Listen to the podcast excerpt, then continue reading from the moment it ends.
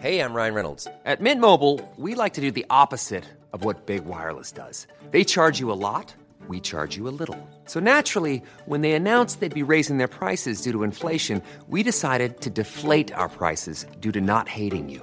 That's right. We're cutting the price of Mint Unlimited from $30 a month to just $15 a month. Give it a try at mintmobile.com slash switch. $45 upfront for three months plus taxes and fees. Promo rate for new customers for limited time. Unlimited more than 40 gigabytes per month. Slows. Full terms at mintmobile.com. Heraldo Media Group presenta Sergio Sarmiento y Lupita Juárez. Información veraz y oportuna con un toque personal y humano. Por el Heraldo Radio, donde la H suena y ahora también se escucha.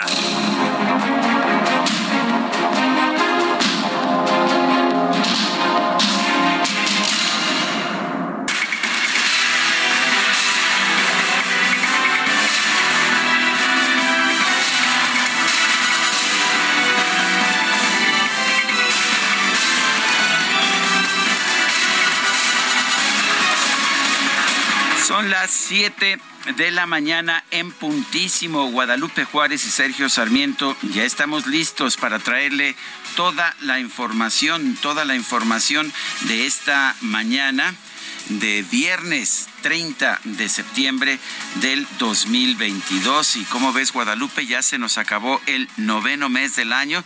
Dicen que de aquí, pues simplemente esperar, ya sabes, eh, Halloween, muertos, el Día de la Virgen de Guadalupe, festejos navideños, se Y nos ya, acabó el año. Se acabó, se acabó lo que se vendía. Oye, pero un mes muy intenso, ¿eh? Muy intenso este que hemos tenido el mes de septiembre. Ya les estaremos platicando con muchísima información esta mañana. Oye, ¿y qué día dices que es? Es eh, septiembre 30, todavía, ¿no? sí. ¿Cuándo es Día de Muertos? Hasta que falta todavía falta como un como un mes, mes, ¿no? más o menos. Ayer ya me dieron un pan de muerto que ¿En no vi. No, hombre, ¿No tenía estaba suculento. No tenía progenitora, efectivamente. Bueno, pues vamos, vamos rápido con la información de este viernes 30 de septiembre del 2022.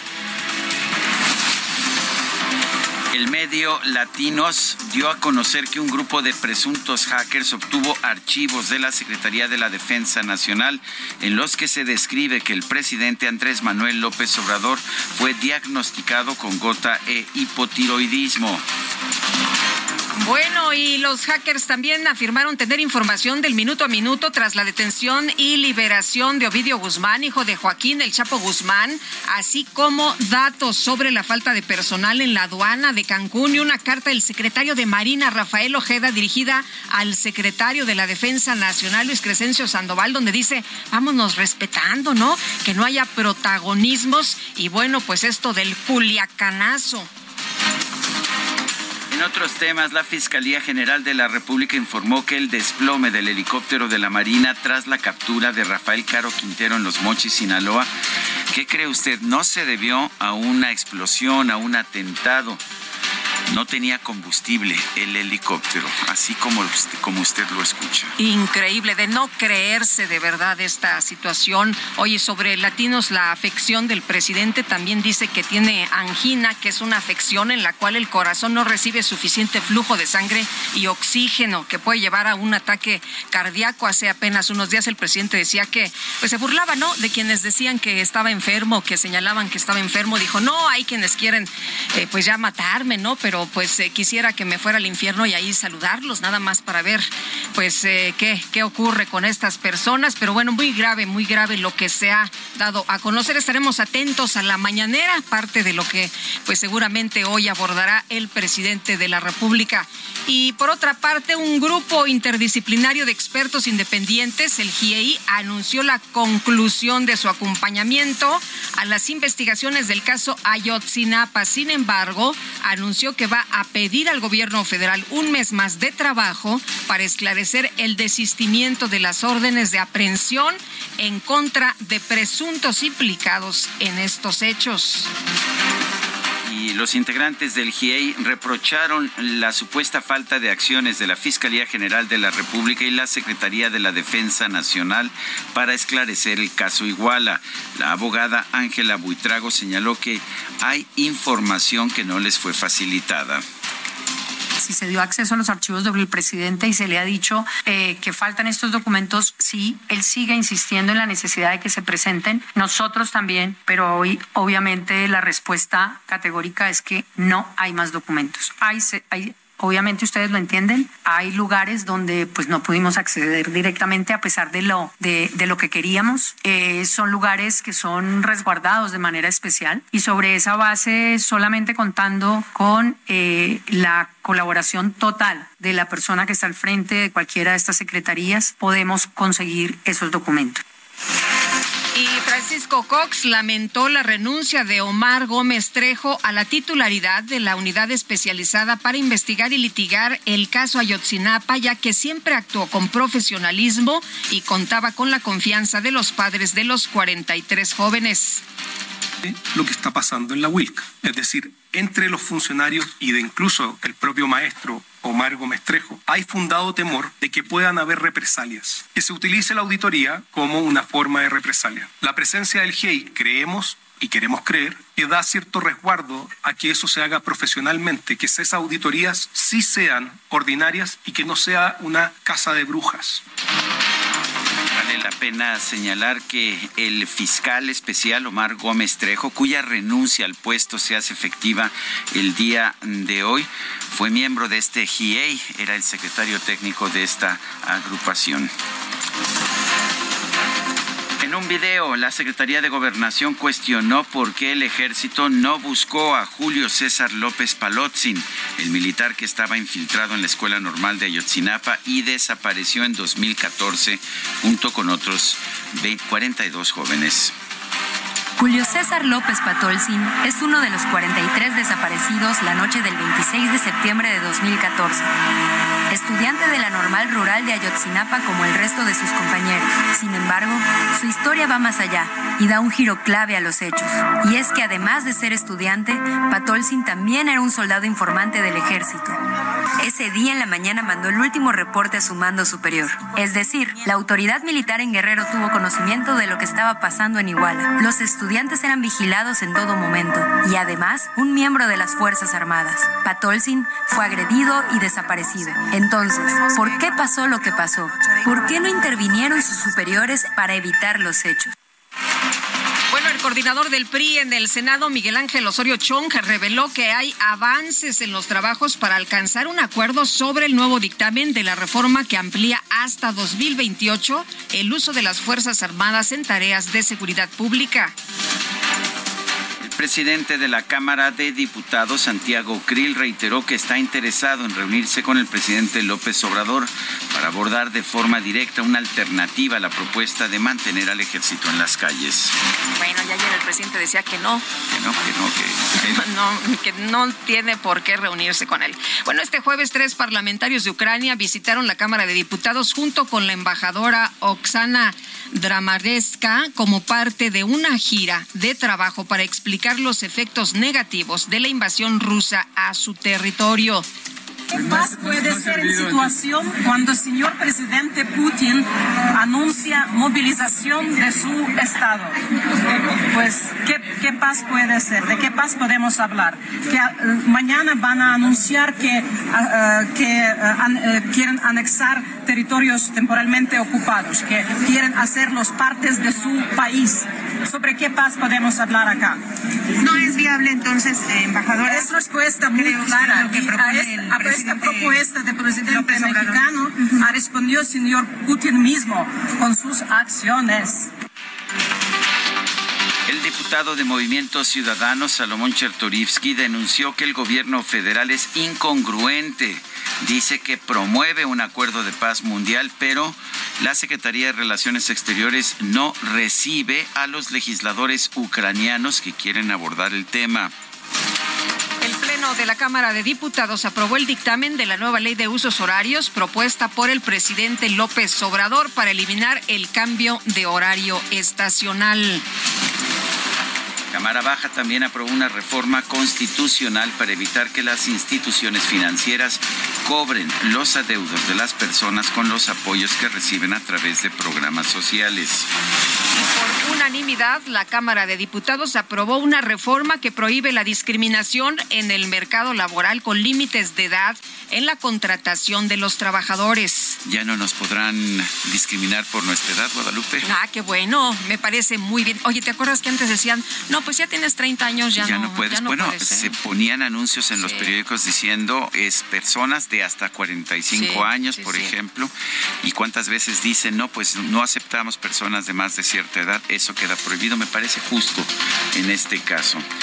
Las Comisiones Unidas de Salud y Estudios Legislativos, segunda del Senado, acordaron retirar el dictamen de la reforma en materia de aborto luego de que la redacción de la iniciativa creó polémica por permitir esta práctica hasta los nueve meses de embarazo. Lo cual se dijo que era falso, ¿eh? que no era verdad eh, que esto se hubiera puesto en la mesa. La presidenta de la Comisión de Igualdad, Marta Lucía Mitcher, promotora de la iniciativa, reconoció que hubo errores en la redacción, pero aclaró que nunca ha estado a favor del aborto hasta los nueve meses de gestación pero no puede, no puede ser esta falsedad, esta serie de, de, de acciones y de, y de documentarios discriminatorios y fobias que se están ejerciendo no solamente en contra de mi persona, yo estoy acostumbrada, llevo 30 años batallando contra la ultraderecha, ya, eso ya para mí es costumbre, pero esta falsedad y de poner el alerta a la población, a los cardenales, a la iglesia católica, mentirle y decirle que estamos a favor del aborto a los nueve meses, es increíble. El dirigente nacional del PRI, Alejandro Moreno, restó importancia a la instalación de la sección instructora de San Lázaro, que va a evaluar la solicitud de desafuero en su contra por presunto enriquecimiento ilícito. Mira, hay algo muy sencillo. Yo no sé por qué luego les causa tanto tema a la sección instructora. La sección instructora no se instala para un asunto, se instala para todos los asuntos de la legislatura. Yo no tengo tema. Aquí estamos siempre firmes, de frente, con carácter, sin nada que ocultar y trabajando por México. Luis René Cantú, el líder estatal del PAN en Tamaulipas, denunció que el fallo del Tribunal Electoral que valida el triunfo de Américo Villarreal en las pasadas elecciones por el gobierno del Estado no representa la justicia. La gobernadora de Chihuahua, María, Eugenio, María Eugenia Campos Galván, señaló que su participación en los foros del PAN denominados Cambiemos México no significa que sea una corcholata de ese partido rumbo a las elecciones presidenciales del 2024. Y la Suprema Corte de Justicia desechó los recursos promovidos por los gobernadores de Tabasco, Michoacán, Veracruz y Colima, así como de la jefa de gobierno de la Ciudad de México, Claudia Sheinbaum, para detener su eventual inhabilitación para participar en procesos electorales por haber violado la Constitución de manera reiterada. El gobernador de Nuevo León, Samuel García, destacó que este viernes el Congreso local podría aprobar la nueva constitución del Estado. Con esta se establece el acceso a Internet como un derecho público.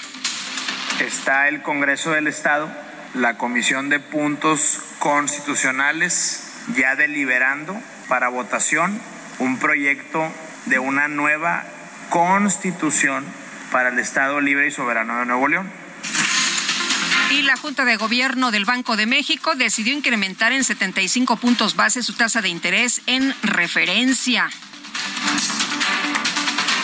El presidente de los Estados Unidos, Joe Biden, prometió que nunca va a reconocer los resultados de los, de los referendos de anexión a Rusia orquestados por Moscú en cuatro territorios de Ucrania. And with your permission, I'd also like to briefly address the shameless and transparent effort by Russia to annex parts of a neighbor Ukraine. The United States, I want to be very clear about this, the United States will never, never, never recognize Russia's claims on Ukraine sovereign territory. This so called referendum was a sham, an absolute sham. Presidente de Rusia, Vladimir Putin, publicó dos decretos con los que reconoce la independencia de las regiones de Ucrania, de Zaporilla y Gerson. Y en información deportiva, los Delfines de Miami cayeron 27-15 ante los Bengalíes de Cincinnati en el inicio de la semana 4 de la temporada regular de la NFL.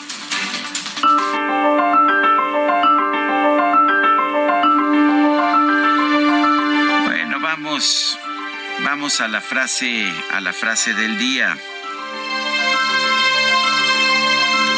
Sabemos que el origen de muchos de nuestros males se encuentra en una excesiva concentración del poder. Luis Donaldo Colosio. Sí, desde entonces.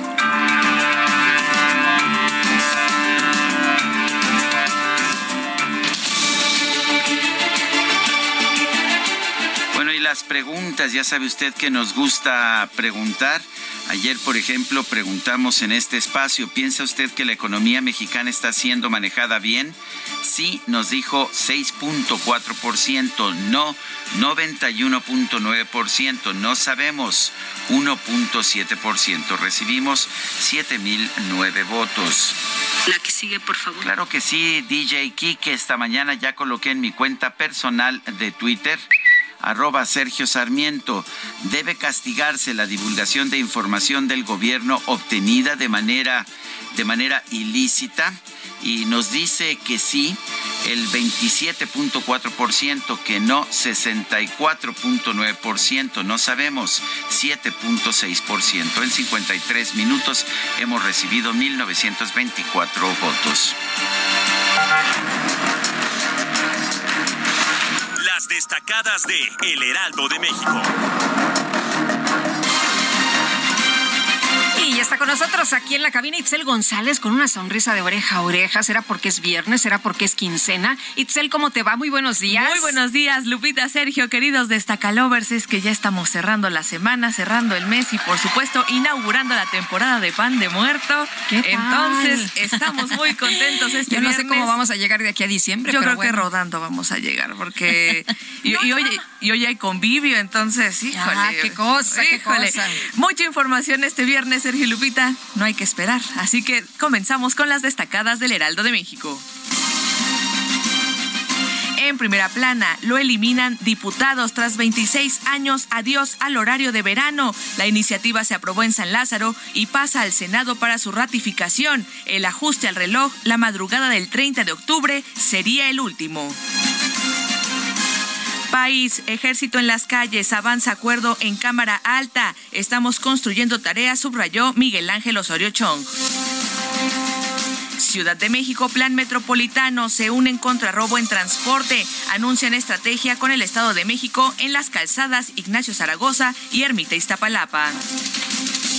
Estados, Jalisco, descartan feminicidios. Autoridades reclasifican este delito y justifican que no cumple con componentes en al menos 10 casos.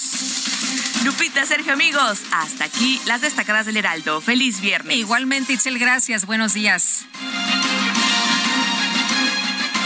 El Grupo Interdisciplinario de Expertos Independientes, el GIEI, consideró que la investigación de la desaparición de los 43 normalistas de Ayotzinapa podría retrasarse de tres a cinco años por la salida del exfiscal del caso Ayotzinapa, Omar Gómez Trejo. Dijeron también que se les había negado acceso a información. Ángela Buitrago es integrante del GIEI, Grupo Interdisciplinario de Expertos Independientes. Ángela Buitrago, gracias por tomar nuestra llamada. Cuéntenos eh, cuáles han sido a su juicio los problemas de la investigación que se ha llevado a cabo, por lo menos en, en los últimos años, ya durante este sexenio de gobierno. Bueno, yo creo que es- Sí, hola. ¿Nos escucha? A ver, no. no- gracias. Eh, bueno, eh, sí, sí. Ah, ya, ya, ya la escuchamos. Eh, Adelante, Ángela. eh, que los, los problemas A ver, no, No. este, se está cortando la llamada con Ángela Buitrago. Ayer hicieron, ayer hicieron una presentación de sus ah, pues de, sus conclusiones vale la pena señalar que este 30 de septiembre eh, concluía su mandato para llevar a cabo investigaciones. Se había pensado que se iban a retirar, pero están pidiéndole al gobierno que les dé una prórroga de un mes para conclu- concluir sus actividades en nuestro país. Es el grupo interdisciplinario de expertos independientes que desde el gobierno de Enrique Peña Nieto ha dado seguimiento a las investigaciones que se han hecho sobre el caso Iguala. Estamos tratando de restablecer la comunicación con Ángela Buitrago. Vale la pena señalar que hoy se hace también efectiva la renuncia al cargo de fiscal especial del caso Iguala de Omar Gómez Trejo, quien fue previamente secretario ejecutivo del GIEI. Y justamente la abogada colombiana Ángela Buitrago y el sacerdote chileno Francisco Cox del GIEI denunciaban las trabas que ha puesto el ejército para abrir sus archivos a pesar de la orden del presidente López Obrador, entre otras cosas que tú ya le preguntabas a Ángela Buitrago, que está en la línea telefónica. Eh, Ángela Buitrago, gracias por tomar nuestra llamada. ¿Cuáles han sido los obstáculos de la Secretaría de la Defensa y del gobierno en general para llevar a cabo su función? Eh, gracias, buenos días. Eh, miren, realmente el tema que ocurre es que hay documentación sobre una serie de información de unas comunicaciones que fueron monitoreadas por lo que se llama el Centro Regional de Inteligencia. Esos monitoreos eran habituales y permanentes y sobre esos supuestos eh, esa documentación no ha sido entregada en su totalidad. Creemos, eh, por la evidencia que hay, que no solamente existe muchísima más información al respecto, sino que ha sido sin lugar a dudas reservada esa información y eh, no se ha entregado en toda su extensión a la investigación.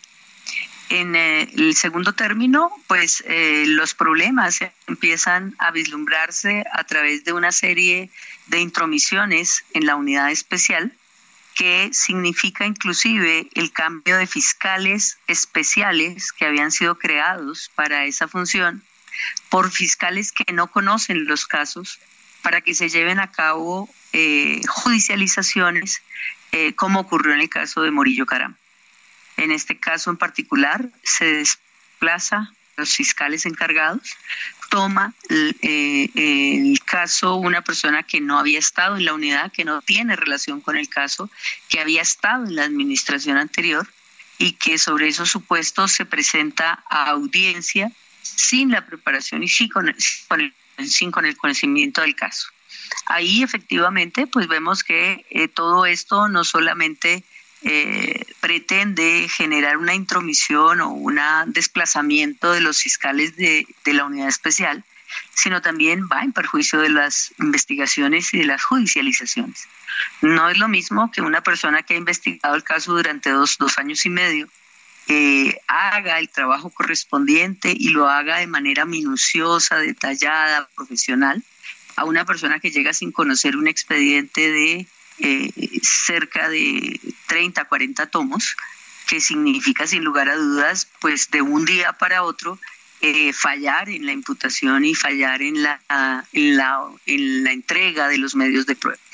Esto eh, pues empieza a verse en particular y también la ah, revocatoria de unas órdenes de captura pedidas por la fiscal que llevaba el caso y por la fiscal que adelantó el caso, que solicitó las 83 órdenes de captura que fueron concedidas por un juez y que después un fiscal que no conocía el caso, un fiscal ajeno de una carpeta que tenía más de 100 tomos, eh, entra a pedir la revocatoria de 21 capturas otorgadas, entre esas 15 militares y una personas que sabemos que tenían relación con el conocimiento de la desaparición de los 43 desaparecidos, como es el caso del juez de Barandillas. Eh, Esto significa... Sí, eh, eh, quisiera preguntarle, ustedes siguen insistiendo en que hay pruebas de participación del ejército y de la marina. Em, esto que usted nos está diciendo se relaciona con, con, las,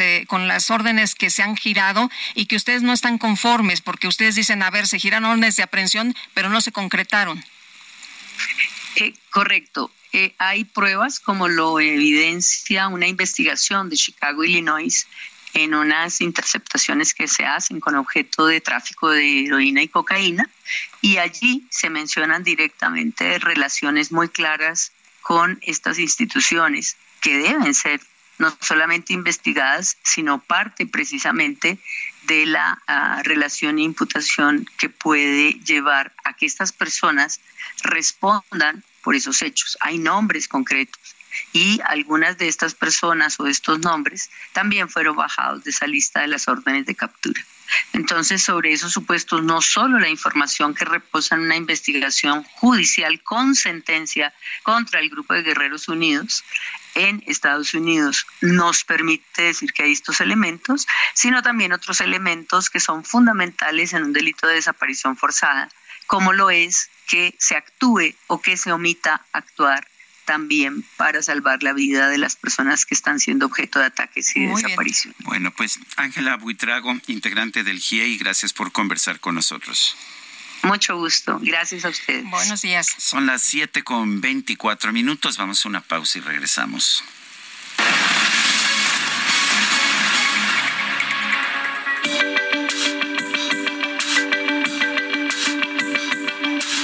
Sergio Sarmiento y Lupita Juárez quieren conocer tu opinión, tus comentarios o simplemente envía un saludo para ser más cálida esta mañana. Envía tus mensajes al WhatsApp 55 20 10 96 47.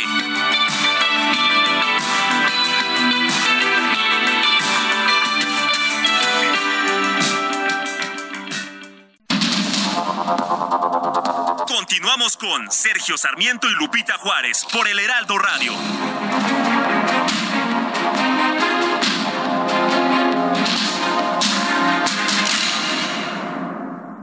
Participa en el reto Actinver 2022. Aprende del mundo financiero con más de 150 cursos, talleres y conferencias impartidas por más de 70 expertos de Actinver, la Bolsa Mexicana de Valores, entre otros especialistas. Practica en un simulador que recrea los movimientos de la bolsa en tiempo real. Podrás ganar hasta 500 mil pesos en efectivo. Inscríbete en retoactinver.com.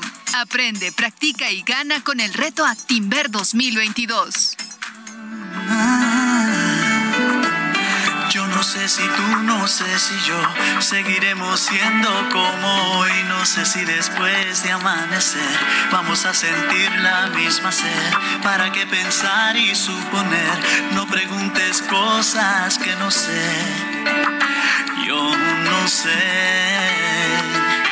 No sé dónde vamos a parar, eso ya la piel nos lo dirá. ¿Para qué jurar y prometer algo que no está en nuestro poder? Yo no sé lo que es eterno, no me pidas algo que es del tiempo.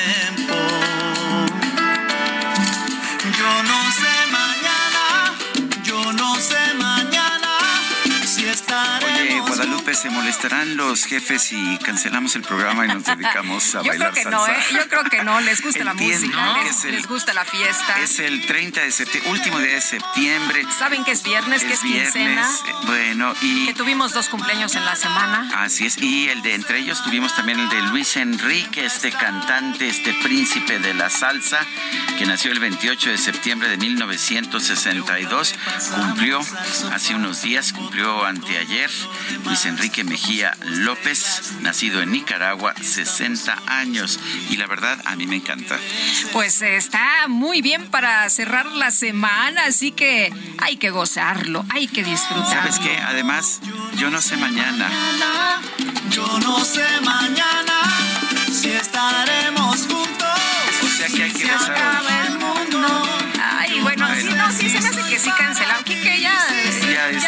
Pura claro que sí. bueno, bueno, vamos con eh, información de, de, lo que nos comentan nuestros amigos del auditorio, información importante, sus puntos de vista, sus opiniones muy valiosas para este espacio. Buenos días, Lupita y Sergio. Ni las horas extras de ayer, ni las horas previas de hoy nos impiden escuchar el mejor programa de noticias. Reciban los mejores deseos de Sonia Mendoza e Iván Chávez. Oye, pues ya nos sentimos los muy, muy como pavos reales después de este mensaje. Sergio Lupita Staff, muy buenos días, abrazos y besos. Felicito a, a, a los legisladores que quitaron el límite de edad para trabajar. Adultos, atentamente Mario Medina, ahora sí me van a dar trabajo. Bueno, eso sí ya no está garantizado, pero bueno, por lo menos ya no hay un límite, ya no se puede. Oye, prohibir. tenías que poner tu edad en el, en el eh, currículum y la verdad es que en automático, en automático te, descartaban. te, descartaban. Son las 7 con 33 minutos. El amor inspira nuestras acciones por México. Reforestando la tierra. reciclando, cuidando el agua, impulsando a las mujeres y generando bienestar en las comunidades. Juntos somos Coca-Cola y contigo el amor multiplica.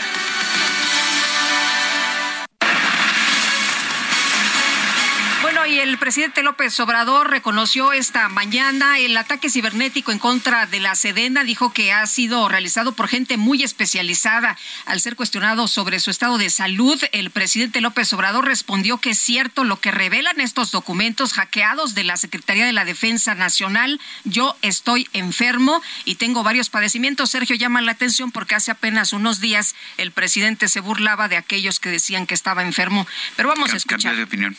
Vamos a escuchar. Del que nada debe, nada teme. Pero los datos sobre su salud son ciertos o no? Sí, son ciertos. Sí, este, yo estoy enfermo, tengo varios padecimientos. Les voy a poner una canción. Solamente hay una cosa que no tengo, que dice ahí la canción, lo del alcohol. Pero lo demás sí. Y este, otros males, todos los que se mencionan ahí, ¿por qué no pones a Chicoche? Es eh, cierto, hubo un ataque cibernético, así le llaman, al robo ¿no? de información mediante estos mecanismos modernos, extraen archivos, pues es gente muy especializada, no cualquiera. No sé si en México haya especialistas en este campo ¿no? de la cibernética. Tengo entendido de que este mismo grupo mm, ya ha hecho lo mismo en otros países, creo que en Colombia, en Chile. Por eso pienso que es eh, algo que se maneja desde el extranjero. Bueno, llama la atención que no se informó que el presidente había sido trasladado a principios de año en helicóptero para su atención en eh, por ahí los primeros días de enero. Hay que recordar que en otras ocasiones, en los gobiernos anteriores, cuando algún eh, eh, presidente ingresaba al hospital militar, se daba a conocer, era del conocimiento de todos los ciudadanos. Es información sumamente relevante e importante. Te acordarás cuando intervinieron a, a Vicente Fox de la columna, se informó después cuando ingresaron a Peña Nieto, también de algo relacionado con la tiroides, también se dio a conocer. Y vale la pena señalar también que ha habido mucho debate sobre el tema. Recordemos eh, cómo hubo una exigencia, por ejemplo, para que el presidente Vicente Fox revelara si utilizaba un antidepresivo o no lo utilizaba. Son las 7 de la mañana con 37 minutos. En el aniversario Soriana, costilla de res y cerdo o flecha de res para asar a solo 94.90 cada kilo. Y cebolla blanca a 19.80 el kilo con 75 puntos. Sí, a solo 19.80 el kilo con 75 puntos. Soriana, la de todos los mexicanos. A octubre 3, aplica restricciones. El subsecretario de Derechos Humanos, Alejandro Encinas, reconoció el trabajo del exfiscal del caso Ayotzinapa, Omar Gómez Trejo, después de su renuncia a permanecer como fiscal a cargo de esta oficina. París Alejandro Salazar nos tiene el reporte. Buenos días, Sergio y Lupita. El subsecretario de Derechos Humanos, Alejandro Encinas, respaldó y reconoció el trabajo del exfiscal del caso Ayotzinapa, Omar Gómez Trejo, tras su renuncia a la investigación. Alejandro Encinas aseguró que no ha sido presionado por el caso Ayotzinapa, ni por la Fiscalía General de la República, ni por la Secretaría de la Defensa Nacional. Todo mi aprecio y reconocimiento por su profesionalismo y su ética. Acaban de decir que él, que él parece que está entrometido en la No está entrometido absolutamente en nada. El grupo interdisciplinario de expertos independientes consideró que la investigación de la desaparición de los 43 normalistas de Ayotzinapa podría retrasarse de 3 a 5 años por la renuncia de Omar Gómez Trejo. En conferencia de prensa, Ángela Bultrago, integrante del GEI, señaló que la renuncia del fiscal del caso se debe a presuntos procesos irregulares dentro de la Fiscalía. No solamente el maestro Omar Gómez, sino todos los fiscales, Miguel, eh, Tania, Gonzalo y sus equipos fueron indiscutiblemente la muestra en este momento de la necesidad de una ética en justicia. Y desde este punto de vista, el tema de negarse a afirmar cosas que no habían hecho es la muestra más grande de que la unidad generó un esfuerzo fundamental en un paso adelante en la justicia mexicana que se ve retrocedida a través de las presiones indebidas y de un modelo que se reproduce indiscutiblemente en la Procuraduría y es de que cuando alguien levanta la mano los demás saltan. El grupo de expertos consideró como lamentable la renuncia de Omar Gómez Trejo y de otros integrantes de la Unidad Especial de Investigación y Litigación para el caso Ayotzinapa. Sergio Lupita, esta es la información. Gracias, París. París Alejandro Salazar, son las 7.39. En el aniversario Soriana, tequila reposado gimador 950 mililitros o gran centenario 700 mililitros de 325 a 200 pesos cada uno. Y ron blanco Bacardí 980 mililitros de 295 a 200 pesos. Soriana, la de todos los mexicanos. octubre 13, evita el exceso. Aplica restricciones. Los grupos parlamentarios del Senado se sentaron a dialogar y están cerca de acordar un nuevo dictamen de las Fuerzas Armadas que incluya las propuestas incluso de la oposición. Misael Zavala, cuéntanos, danos todos los detalles. Buenos días. Buenos días, Lupita. Buenos días, Sergio. Efectivamente, Lupita, pues ayer eh, pues comenzaron estas intensas negociaciones entre Morena y sus aliados con la oposición para llegar a un acuerdo sobre esta reforma constitucional que prorroga pues la permanencia de las Fuerzas Armadas en las tareas de seguridad hasta el 2028. En este sentido, pues eh, todas las bancadas se sentaron ya a dialogar, hay diálogos intensos, hay propuestas que se están poniendo sobre la mesa por ejemplo, una de las más eh, fuertes es que pues se garantice que haya un fortalecimiento a las policías municipales, estatales eh, y también en lo local. En este sentido, pues el coordinador del grupo parlamentario del PRI, el senador Miguel Ángel Osorio Chong, ahondó que la iniciativa avalada en la Cámara de Diputados para ampliar el plazo hasta el 2018 para que las Fuerzas Armadas realicen tareas de seguridad solamente fue un planteamiento en el que no se le ve fondo. Sin embargo, sí creen que esto puede resolver y se puede componer con un nuevo dictamen y una nueva reforma constitucional.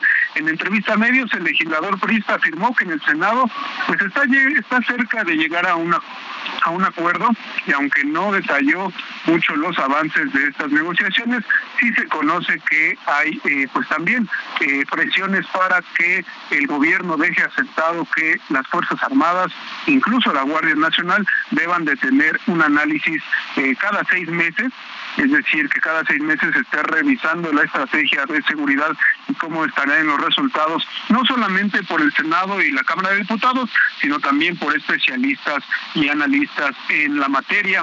La reunión se realiza en las instalaciones del Senado, donde el senador Osorio Chong ha planteado que se fortalezcan tanto eh, las corporaciones municipales como las estatales. Incluso el mismo eh, senador Prista aseguró que en la administración de Enrique Peña Nieto, cuando él fue secretario de Gobernación, la estrategia fue con el respaldo de las Fuerzas Armadas y en este sentido no ven mal pues que continúen sus labores en tareas de seguridad. Sergio Lupita, hasta aquí la información. Muy bien, muchas gracias por el reporte muy buenos días.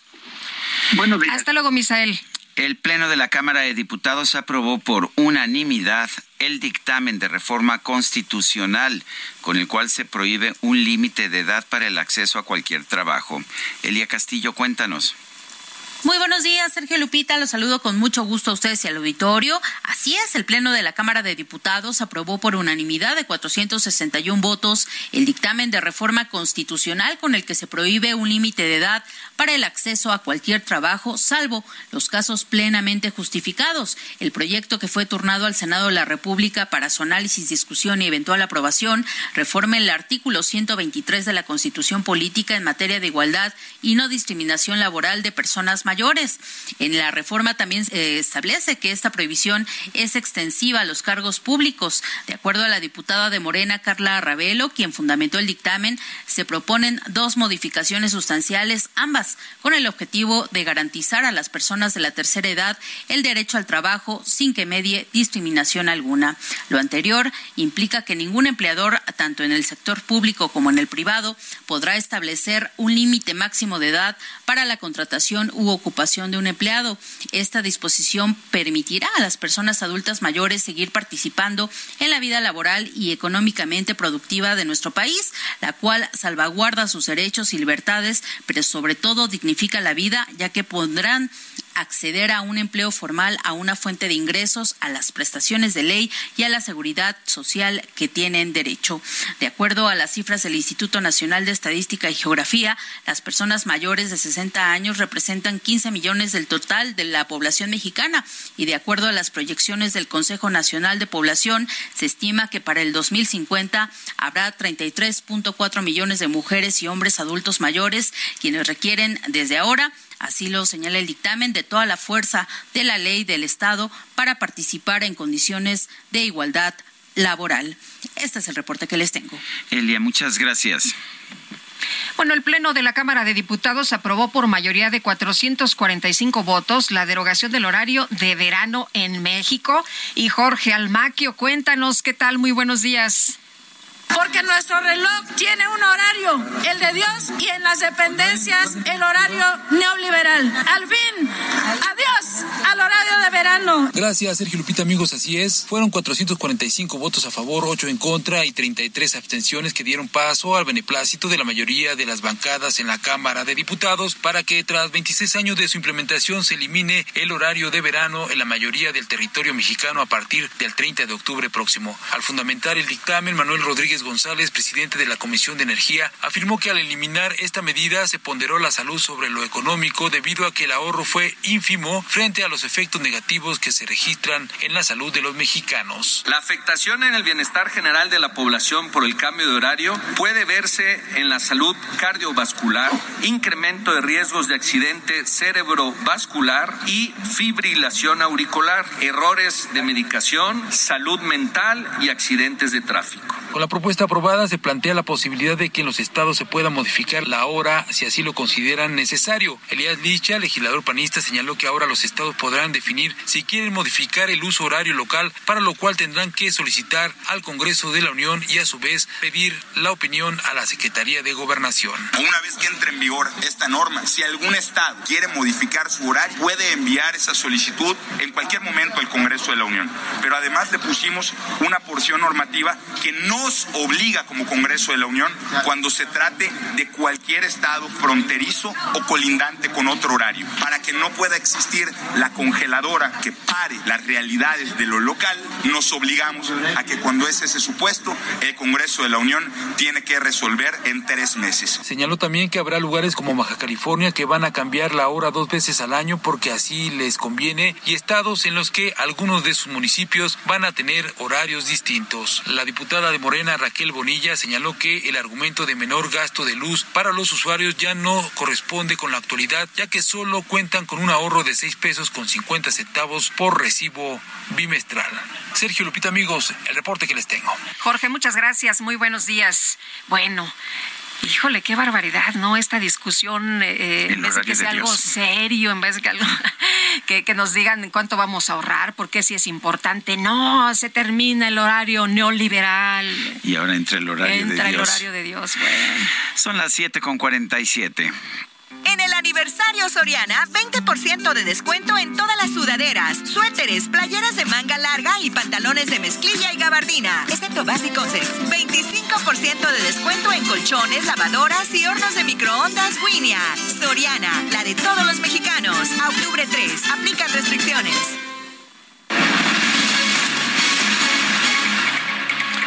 Y vamos a un recorrido por el país. Vamos a empezar con Gerardo García en el Estado de México. Adelante, Gerardo.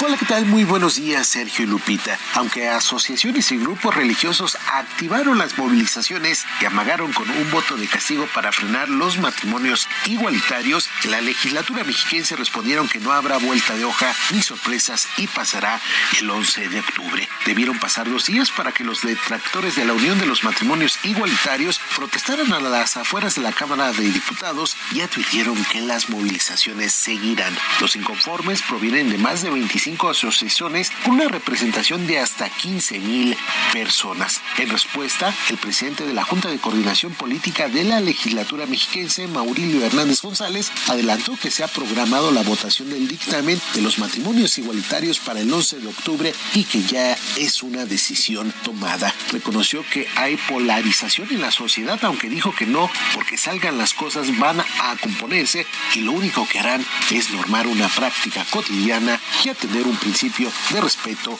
a los derechos humanos. Hasta aquí la información y pasamos con mi compañera Mayeli Mariscal. Muchas gracias Gerardo. Buen día a todo el auditorio. Las autoridades sí han estado en contacto con la familia de Miguel Alejandro Soto y hay ya distintas líneas de investigación que no pueden revelarse debido a la carpeta que está abierta. Sin embargo, respetan las manifestaciones que hagan las familias, señaló el fiscal Luis Joaquín Méndez Ruiz. Incluso confirmó que el área ha estado en constante comunicación con la familia. Se les han dado algunos avances que van surgiendo además de que se hace de su conocimiento los actos que se recaban, es decir, la evidencia fotográfica o de videos, también se les ha dado a conocer. Y esta versión contrasta con la que dio la madre de Miguel Alejandro, Magda, quien dice que no se han acercado el fiscal y no se les ha dado tampoco avances de la investigación. Esto lo dijo en el marco de la Marcha por la Paz y la Justicia que se realizó el día de ayer en el centro de Guadalajara, en donde expuso que su hijo es un estudiante muy aplicado, con futuro, y que pide a la Fiscalía no sea criminalizado y, por supuesto, sea encontrado con vida. Desde Guadalajara, esa es la información. Ahora vamos contigo a Nuevo León, Daniela García. Buenos días, Sergio Lupita. Pues el día de hoy se espera que los diputados locales de Nuevo León aprueben el proyecto de constitución política de Nuevo León, un proyecto presentado por el gobernador Samuel García. Sin embargo, pues no se acató la sentencia de la Suprema Corte de Justicia que impide a los congresos estatales legislar sobre el derecho a la vida. El texto original del artículo 1 de la Carta Magna Local, que será votada hoy viernes en el Pleno del Poder Legislativo, mantiene como delito la práctica del aborto, castigándose con cárcel a la mujer que se someta a esta intervención, así como a las personas y personal médico que lo practiquen.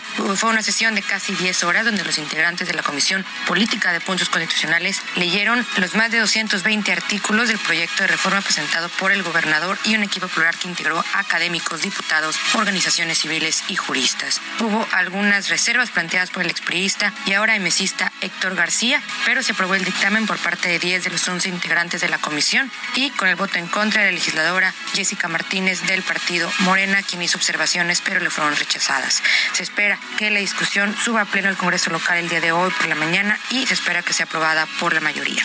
La información esta mañana desde Nuevo.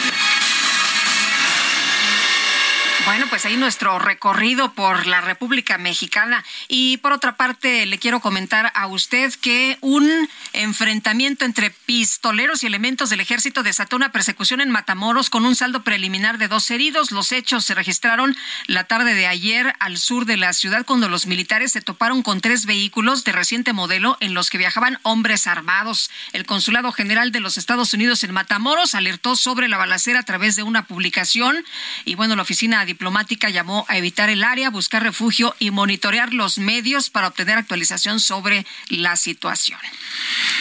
Son las siete con cincuenta y dos minutos. La gobernadora de Chihuahua, Maru Campos, Maru Campos, dice que ella no es corcholata de nadie. Dice que es una ciudadana, una mujer preocupada una mujer preocupada por ah, eh, pues por su por su estado.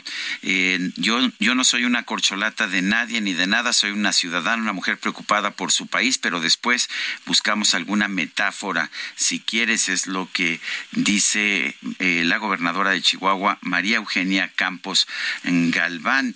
Lo que es, lo que se está haciendo en el foro Cambiemos México y que se va a hacer con otros foros más adelante es justamente promover los logros y promover el trabajo de los gobiernos humanistas del país. Esto lo dijo después de inaugurar la Expo Agroalimentar 2022 en la ciudad de Chihuahua. Lo que una servidora irá a hacer es contarle a los mexicanos o contarles a quienes tengan a bien estar presentes de alguna u otra forma en este foro lo que se está haciendo en Chihuahua, lo que se está haciendo en Querétaro, lo que se está haciendo en Guanajuato, lo que se está haciendo en Yucatán, lo que se está haciendo a través de la Cámara de Diputados. De ninguna forma podemos quedarnos cruzados de brazos ante un embate por parte de un del intento por transformar el régimen en el país, no solo en el estado de Chihuahua. Y tenemos información con Daniel Magaña. Bueno, teníamos algo pasó por ahí con, con su eh, con su línea telefónica, pero vamos a un corte, ¿te parece bien?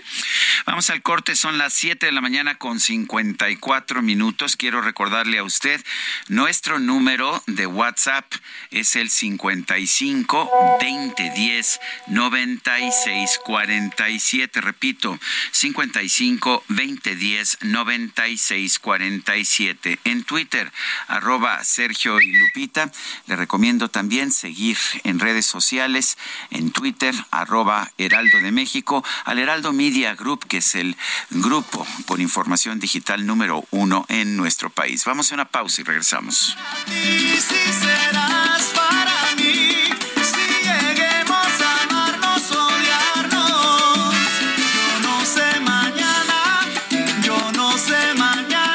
No. Está tan fácil.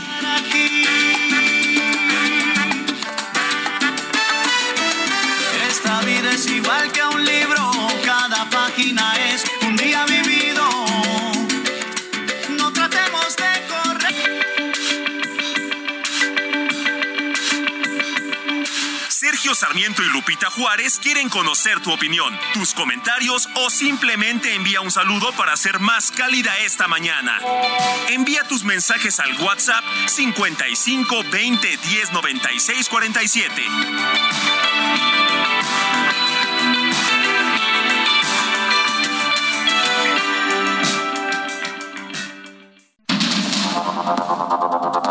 Continuamos con Sergio Sarmiento y Lupita Juárez por el Heraldo Radio.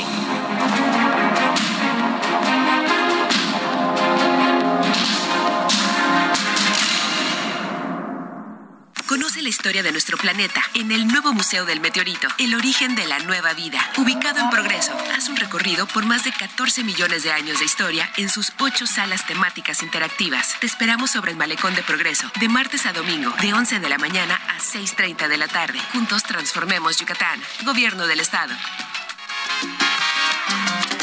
Quédate aquí esta noche, será la última vez Quédate, ¿qué más podría pasar si él se llegara a enterar? Lo va a tener que aceptar. Quédate, te necesito porque pagar nosotros tan alto sacrificio. No entiendes que estás a merced de un demente. Ramírez, ¿qué tenemos? Pues tenemos a Luis Enrique. Luis Enrique, este cantante de salsa, es originario de Nicaragua, nació el 28 de septiembre de 1962. Esta semana cumplió 60 años y nosotros, la verdad, lo estamos escuchando con mucho gusto. Notificado, pareja, notificado. Y Claro bueno, que sí. Vámonos, vámonos con lo que opinan nuestros amigos del auditorio. Roberto Alemán dice, retrasarán el pago de las pensiones del IMSS hasta el lunes en vez de adelantarse por ser inhábil el día primero como lo ordena la reglamentación. Si el IMSS paga alrededor de 20 mil millones al mes, hablamos que en esa mesa de dinero eso produce unos 18 millones en tres días. Ojalá compren unas 10 o 12 ambulancias con el dinero. Dice otra persona, buenos días, dúo. Les mando un fuerte abrazo. Pasen un excelente día y mejor fin de semana. Duda, ¿cuál es el horario neoliberal? El que no le gusta Guillermo Castañeda. El horario neoliberal aparentemente es el horario de verano, el horario de Dios es aparentemente el horario de invierno. El que le gusta al presidente. Bueno, y vamos con información importante. Fíjense que de las 83 órdenes de aprehensión que giró el juez segundo de distrito en procesos penales federales sobre el caso Ayotzinapa, la Fiscalía General de la República desistió el pasado 13 de septiembre de 21 detenciones, entre ellas la de Iñaki Blanco, a quien saludamos esta mañana. Iñaki, ex titular de la Procuraduría General de Justicia de Guerrero. ¿Cómo estás? Muy buenos días.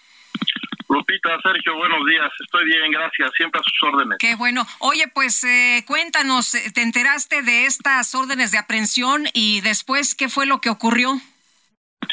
Pues nada, me enteré como, como todos en razón de trascendidos en, en medios.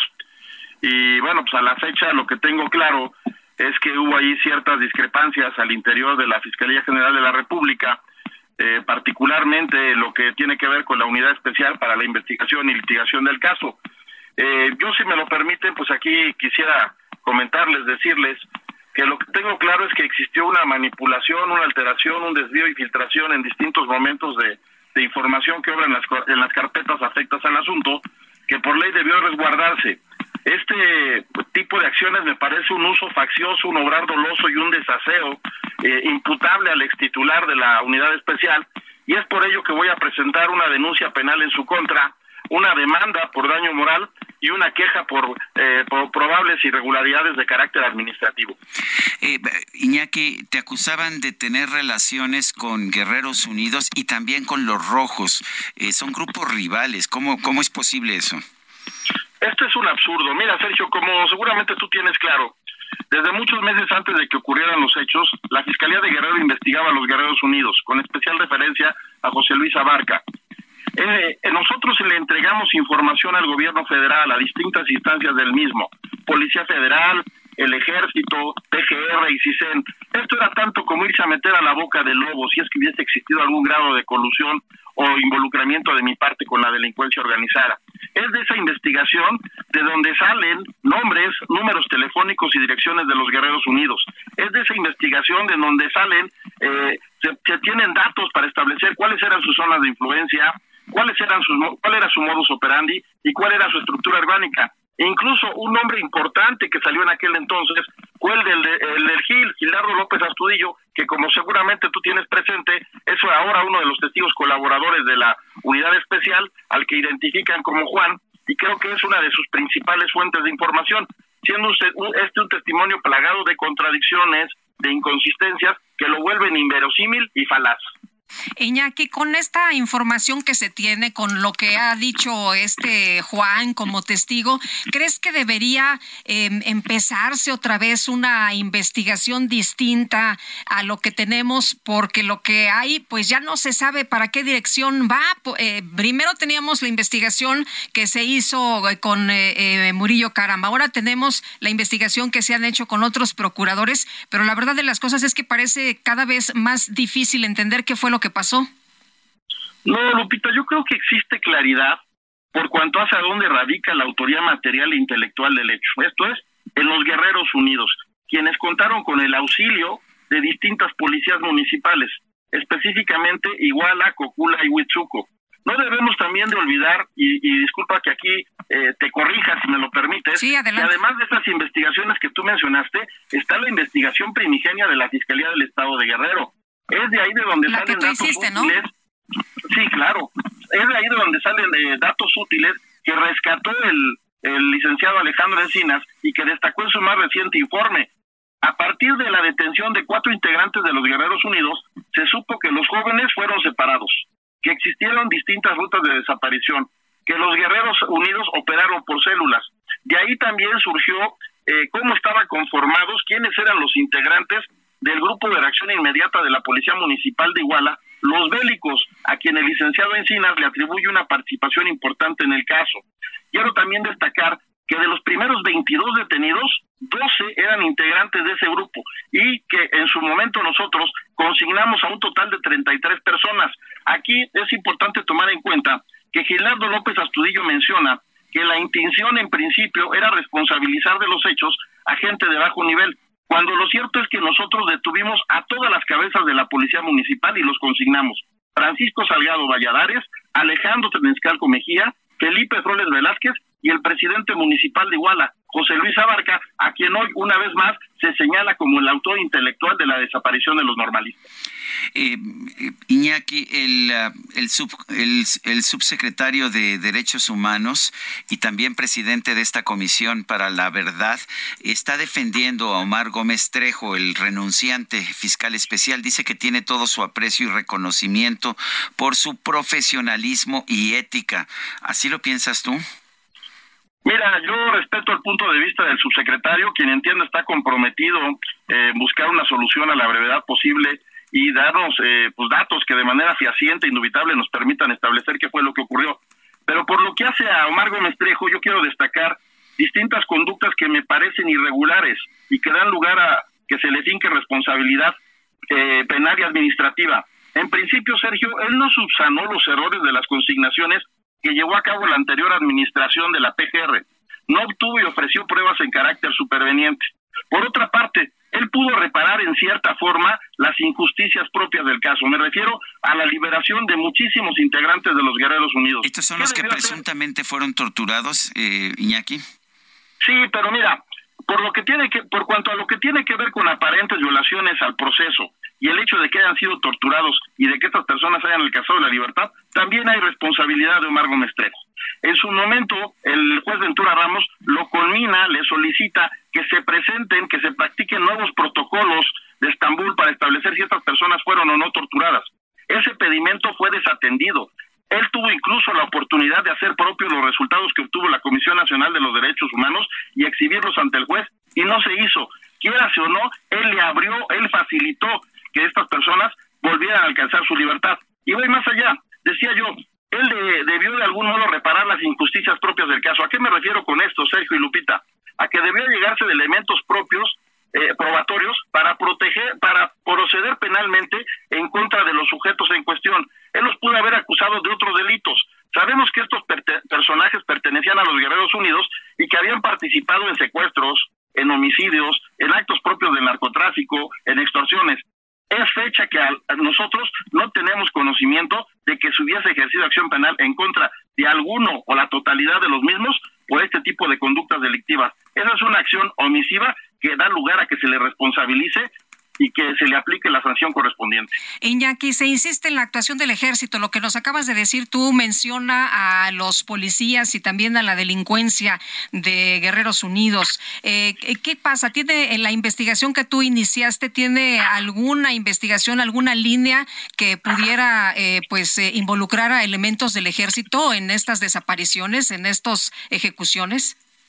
Por cuanto hace mi tramo de responsabilidad, yo no pude establecer participación de elementos del ejército. Lo que sí existió fue eh, falta de disposición en apoyarnos en distintos momentos. En principio yo le requiero que me faciliten las instalaciones del 27 Batallón para concentrar allá a los policías municipales, dado que en las instalaciones de la Fiscalía Regional estaban las víctimas directas e indirectas y sus asesores jurídicos y familiares. Este apoyo fue negado. Posteriormente hay un momento crítico y de ello se da cuenta en los denominados chats de Chicago, intervenciones telefónicas de la DEA. Los Guerreros Unidos nos quisieron arrebatar a los elementos de la policía municipal que nosotros ya teníamos en principio identificados como agresores de los normalistas. 22. En las, en las intervenciones telefónicas se escucha que se dan instrucciones a Gildardo López Astudillo de que se manifiesten los mineros, los comunitarios y los de transportes y que se tramiten una serie de amparos en favor de estas personas.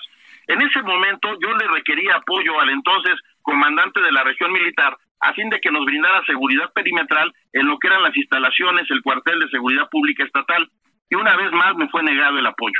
Eso está ahí, está debidamente documentado y yo lo he declarado. Por cuanto hace la responsabilidad de elementos del ejército, no tengo mayores elementos, salvo eh, lo que yo he leído, lo que he consultado y destaco ahí lo que en su momento me manejó la Comisión Nacional de los Derechos Humanos de la anterior administración por cuanto a una serie de conductas omisivas. Esto es, que habiendo tenido conocimiento de lo que estaba ocurriendo, no hicieron nada para que cesaran los hechos. Eh, Iñaki, el, el, el subsecretario de Gobernación dice o declaró públicamente que el ex coronel, hoy general retirado José Rodríguez Pérez, había mandado asesinar a seis estudiantes. Eh, ¿Tú tienes alguna información sobre eso? No, no la tengo. Aquí también eh, quiero aprovechar el espacio para comentarles lo siguiente. La Fiscalía del Estado de Guerrero acudió a las instalaciones del 27 Batallón y no se nos permitió el ingreso a la totalidad de las mismas. Se adujo por parte del entonces coronel Rodríguez Pérez que era un tema de seguridad nacional y que si nosotros queríamos ingresar al resto de las instalaciones, debíamos formular un requerimiento por escrito al responsable, al titular de la zona y de la región militar y de igual manera al secretario de la Defensa Nacional, cosa que hicimos, les enviamos un oficio y nunca recibimos respuesta. ¿Hay alguna información que te haga pensar que los seis estudiantes que se alega fueron asesinados por orden de este ahora coronel estuvieron seis días vivos después de la detención? Yo no tengo información en ese sentido.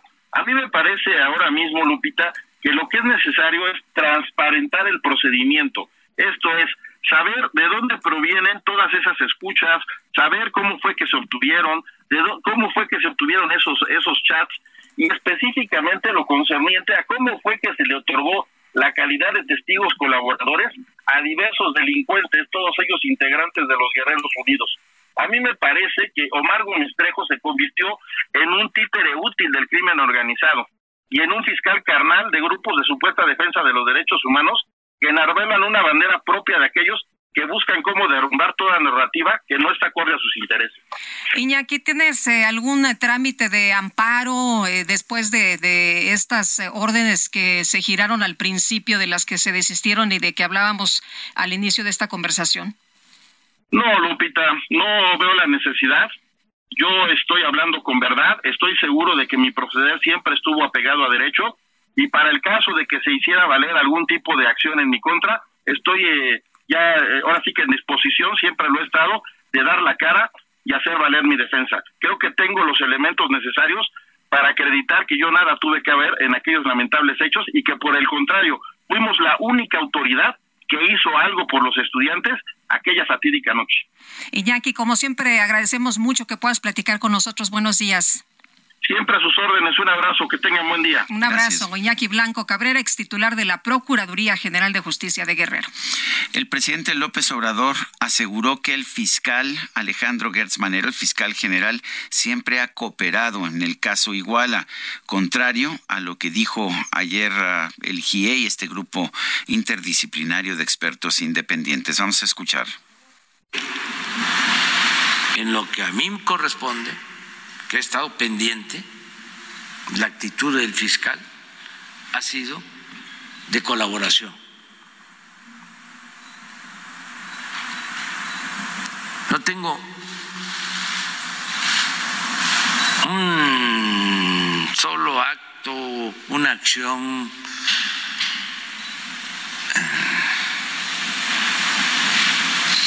un proceder contrario al propósito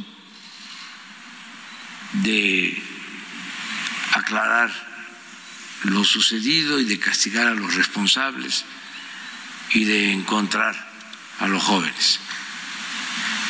Bueno, pues esto es lo que dijo al respecto del fiscal Alejandro Gertz Manero, el presidente Andrés Manuel López Obrador esta mañana. Son las ocho con diecisiete minutos.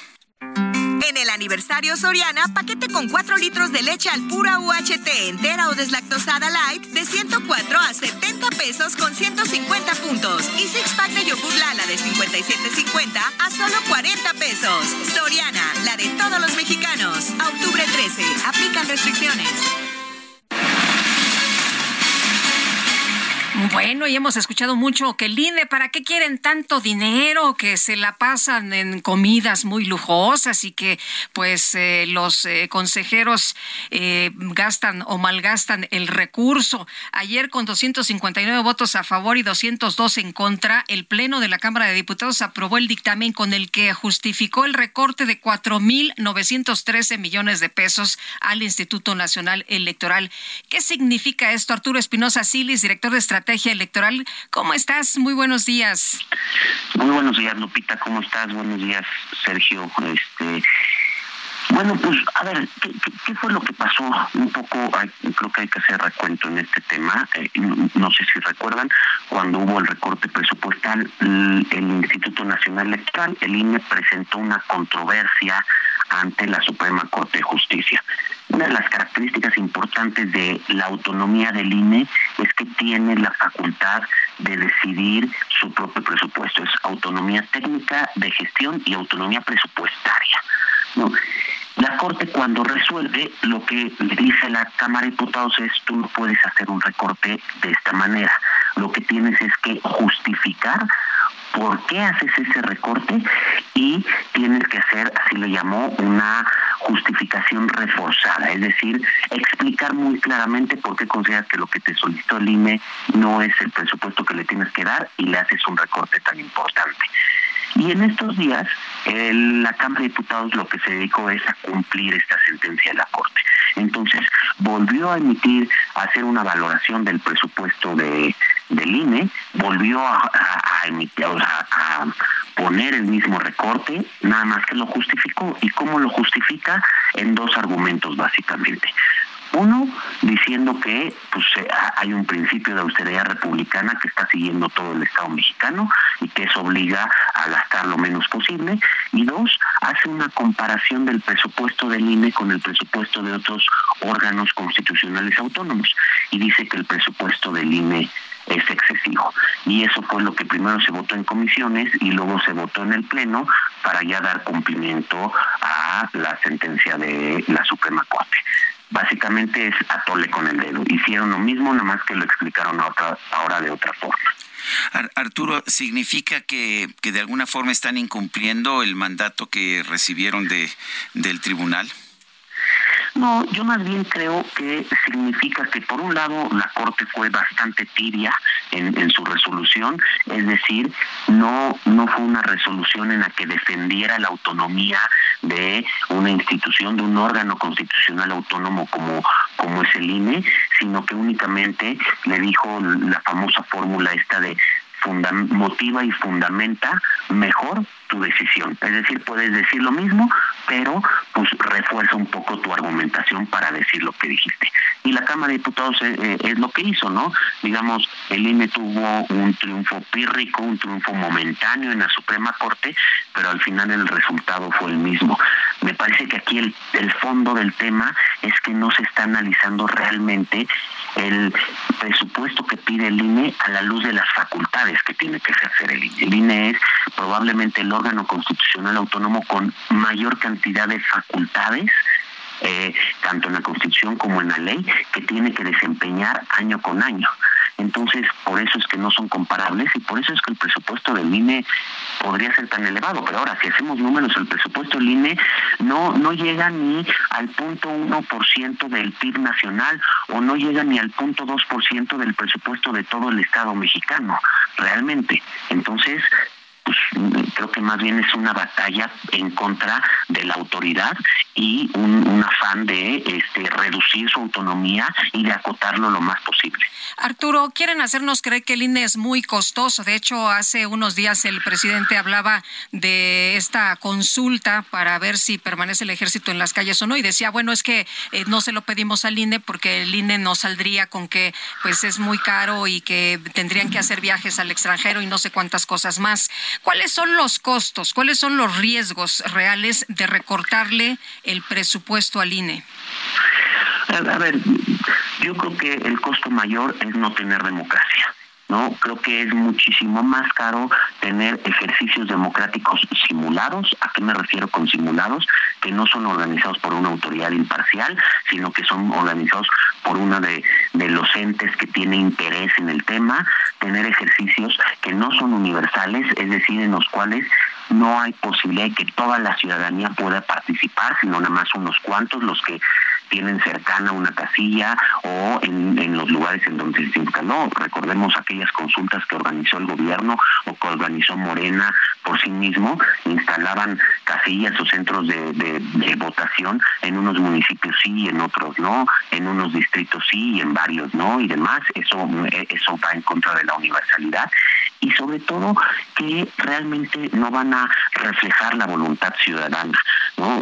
Imaginemos que para las elecciones de 2024 le recortan el presupuesto al INE de tal manera que no pueda ser una elección en donde todos podamos participar, en donde haya la posibilidad de que 93 millones de mexicanos y mexicanas votaran y que nada más instalaran, digamos, una quinta parte de las casillas, entonces que, que hubiera largas filas o que la casilla te quedara a dos o tres horas de tu casa y todo eso desincentiva la participación y todo eso es lo que hace ejercicios democráticos simulados o que no hubiera las mismas condiciones, que dijera el INE yo no puedo organizar la elección y que la organizara la Secretaría de Gobernación, que acabaría siendo juez y parte, Creo que todo eso es mucho más costoso del INE que tenemos hoy en día.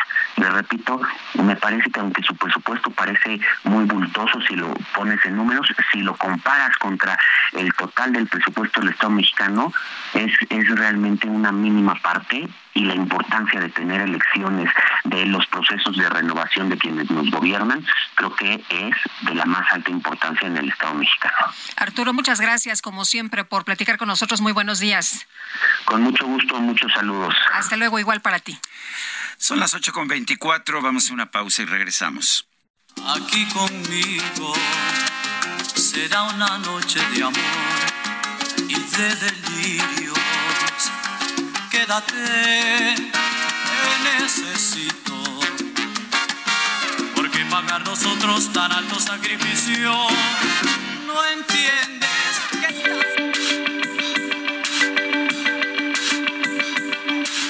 Sergio Sarmiento y Lupita Juárez quieren conocer tu opinión, tus comentarios o simplemente envía un saludo para hacer más cálida esta mañana. Envía tus mensajes al WhatsApp 55 20 10 96 47.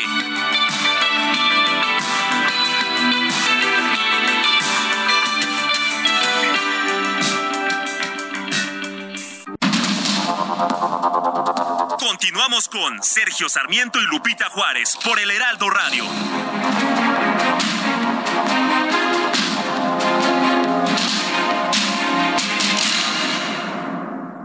Piel seca, sensible o deshidratada, Sofarma pH 5 Aqua Intense Crema y Serum Facial es el match perfecto para tu piel. Con su doble acción ayuda a intensificar la hidratación cutánea, maximiza la luminosidad y mejora la elasticidad desde las primeras aplicaciones. Dos es mejor que uno, por lo que su uso constante disminuye y prevé los signos del envejecimiento, al mismo tiempo que fortalece la barrera natural de la piel. Ahorra tiempo y utiliza dos productos en uno, maximizando los beneficios de sus activos naturales como niacinamida, ácido hialurónico, probióticos y depantenol. Aqua Intense Sofarma pH 5, ideal para el cuidado de tu piel.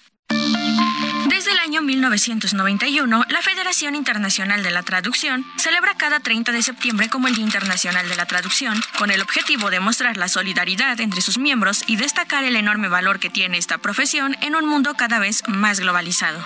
La razón de haber elegido el 30 de septiembre como día para conmemorar a esta profesión se debe a que fue en esta fecha en la que falleció Jerónimo de Estridón, más popularmente conocido como San Jerónimo, santo patrono de los traductores y responsable de la traducción de la Biblia del hebreo al latín y al griego. A pesar de que la federación llevaba años celebrando el Día Internacional de la Traducción, no fue hasta el 2017 cuando el Consejo General de las Naciones Unidas decidió hacer oficial este día. Esta fue una resolución que toda la comunidad de los traductores celebró alegremente, ya que también el mundo agradeció debido al arduo trabajo que se ha realizado y que reflejan todos los profesionales y hasta por los aficionados a las lenguas. Prueba de esto son los millones de subtítulos que se suben a diario a Internet para poder consumir videos en YouTube. Según datos de la UNESCO, la mayoría de las lenguas nativas de los indígenas se encuentran en peligro de extinción, principalmente debido a las políticas que han asumido las diferentes naciones al respecto, dando mayor importancia a proyectos de desarrollo económico en detrimento de la cultura de estos pueblos y sobre todo al medio ambiente que los rodea. Este día hay que pensar en la labor que desarrollan los profesionales de la traducción para que todos estemos unidos e informados de lo que pasa en el mundo.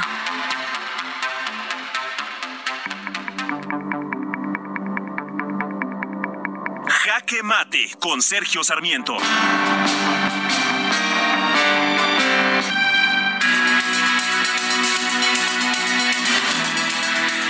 A ver, lo primero es que tenemos que tener claras cuáles son las reglas. Los gobiernos, todos los gobiernos tienen obligación de ser transparentes. ¿Por qué? Porque los gobiernos actúan, actúan en nombre del pueblo y utilizan el dinero de los pobladores. Por eso tienen esa obligación de ser transparentes. Los gobernantes, los gobernados en, cambio, tenemos el derecho de preservar la secrecía de nuestra información personal. Sí, nosotros no somos gobernantes, somos gobernados, somos personas y por lo tanto eh, no puede haber un Estado, no puede haber un gobierno que viole nuestro derecho a la información personal. La única excepción para la obligación gubernamental de transparentar la información de su gasto y de sus actividades sería la seguridad nacional, pero los gobiernos de todo el mundo, desafortunadamente, abusan de esta excepción y lo que hacen es clasificar como asuntos de seguridad nacional casi cualquier cosa, incluso la construcción de un tren. Me parece que esto es inaceptable y tenemos que tener las reglas claras. El gobierno debe, debe en todos los casos, o solamente con la excepción de la seguridad nacional, dar a conocer toda la información que se genere en su seno.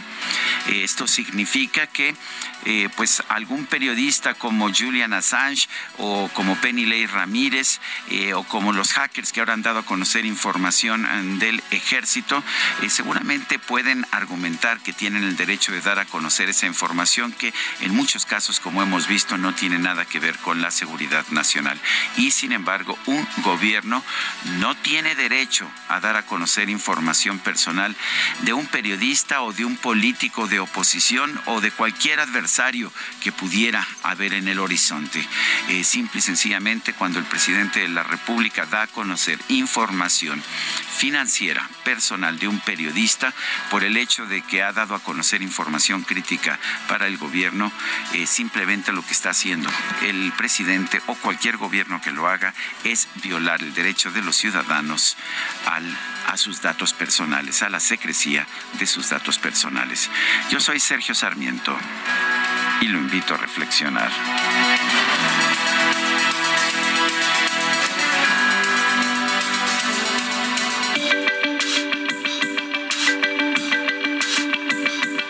Para Sergio Sarmiento, tu opinión es importante. Escríbele a Twitter en arroba Sergio Sarmiento.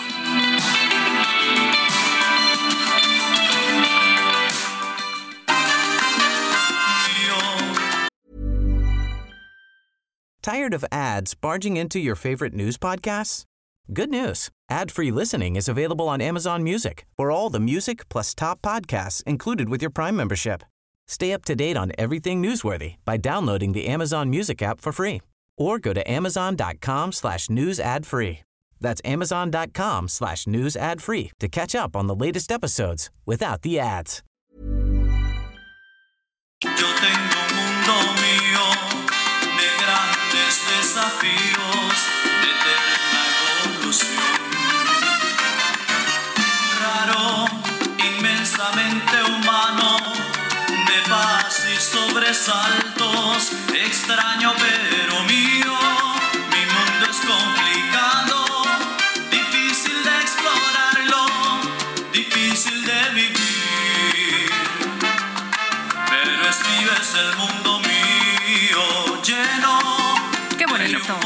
Seguimos escuchando a Luis Enrique, cantante de salsa nicaragüense. Esto se llama Ni Mundo.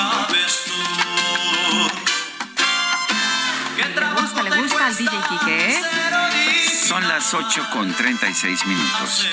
En el aniversario Soriana, pantalla Samsung 70 pulgadas 4K Smart TV a 16,990 y pantalla JBC 50 pulgadas Roku TV 4K Smart TV a solo 6,990 pesos. Soriana, la de todos los mexicanos. A octubre 3, consulta modelo participante. Aplica restricciones. El Químico Guerra con Sergio Sarmiento y Lupita Juárez. Químico Guerra, ¿cómo estás? Buenos días. Hola Lupita, Sergio. ¿Saben lo que es el reemplazo de la pared de un huracán? Mm, yo no. No tengo ni idea muy poca gente sabe, yo tampoco sabía. Bueno, es algo bastante nuevo nuestro conocimiento sobre los huracanes debido a la frecuencia y la intensidad que va en aumento, pues realmente alarmante, ha incrementado mucho nuestro conocimiento de este fenómeno que es maravilloso realmente. Los huracanes no son otra cosa que las gotas de sudor del planeta que le permiten enfriarse, o sea, mandar agua caliente del Ecuador hacia zonas más frías. De eso se tratan los huracanes. En el proceso, pues se eh, permite la agricultura en muchos lugares. La Ciudad de México no tendría la vegetación que tiene si no existieran huracanes, ¿verdad? Que traen las lluvias. Los huracanes tienen una estructura que se divide, se repite en tres partes. El ojo, ¿verdad? Del cual todos hablamos, la pared del ojo y las bandas nubosas. Los vientos y las inundaciones y los desastres los provocan las bandas nubosas. En la pared, que es el área más cercana al ojo, esta consiste en un anillo de altas tormentas eléctricas y que producen los vientos más fuertes. En huracanes intensos de categorías 4 y 5, cuando se están fortaleciendo con vientos de más de 178 kilómetros por hora, ocurre un reemplazo de la pared, o sea, la pared original es reemplazada por otra. Lo que ocurre es que una pared más grande de tormentas eléctricas comienza a rodear y ahogar el núcleo interno, em, empieza a ahogar el ojo, digamos, como que lo comprime que el ojo que se había formado originalmente.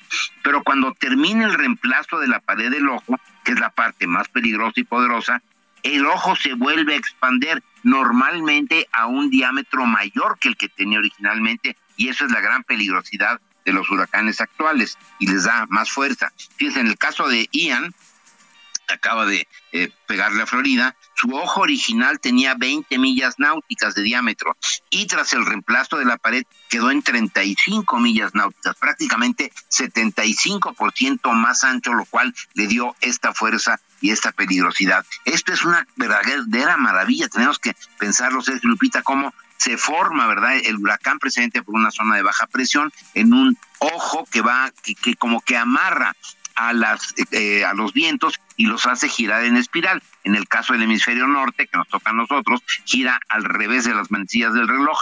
En el caso del, del sur del Ecuador, giran con las manecillas del reloj. Pero estos giros pues, producen estos vientos devastadores. El ojo, ¿verdad? Eh, ahora lo sabemos, no se mantiene como tal, sino que empieza a tener este reemplazo de la pared, lo cual le da mayor peligrosidad. Lo que están suponiendo los meteorólogos es que este reemplazo de la pared está siendo más intenso, más frecuente con el calentamiento global que estamos provocando los seres humanos. Pero interesante cómo estamos aprendiendo y yo estoy seguro, Sergio Lupita, que en un futuro relativamente cercano vamos a poder más o menos dirigir la trayectoria de los huracanes con lo que sabemos hoy en día precisamente de cómo modificar la zona de baja presión, aumentar la presión en el ojo muy cerca de la superficie para que se desprendan estas bandas nubosas y que produzcan lluvia, pero no los desastres que, eh, nos están trayendo los huracanes.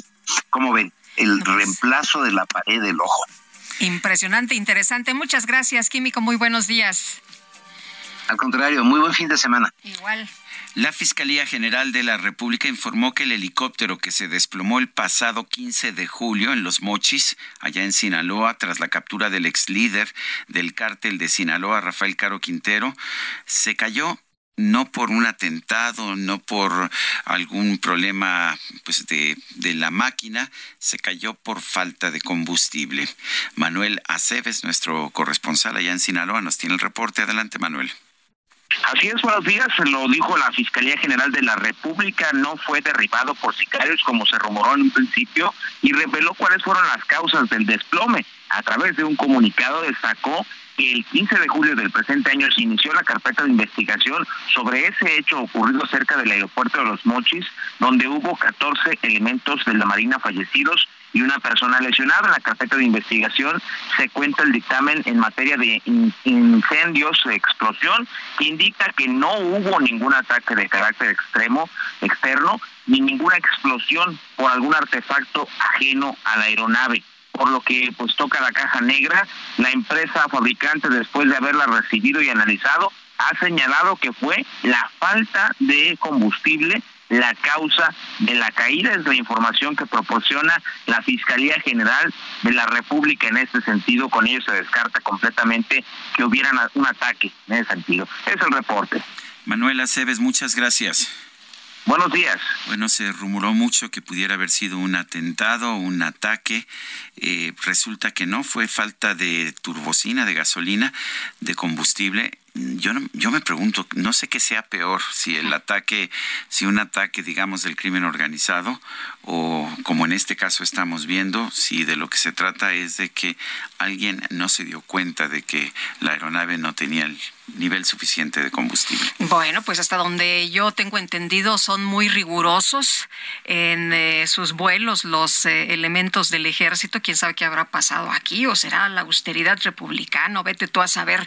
Bueno, este jueves alrededor de las 13 horas, Protección Civil informó sobre el derrumbe de una mina gambusina en el eh, municipio de Indé, allá en Durango. El gobernador Esteban Villegas instruyó actuar de inmediato en el accidente, en donde de manera preliminar se reportó una persona fallecida y otra persona lesionada. De acuerdo con lo que se contó, los trabajadores estaban barrenando al interior de la mina cuando se desprendieron unas piedras que les cayeron encima.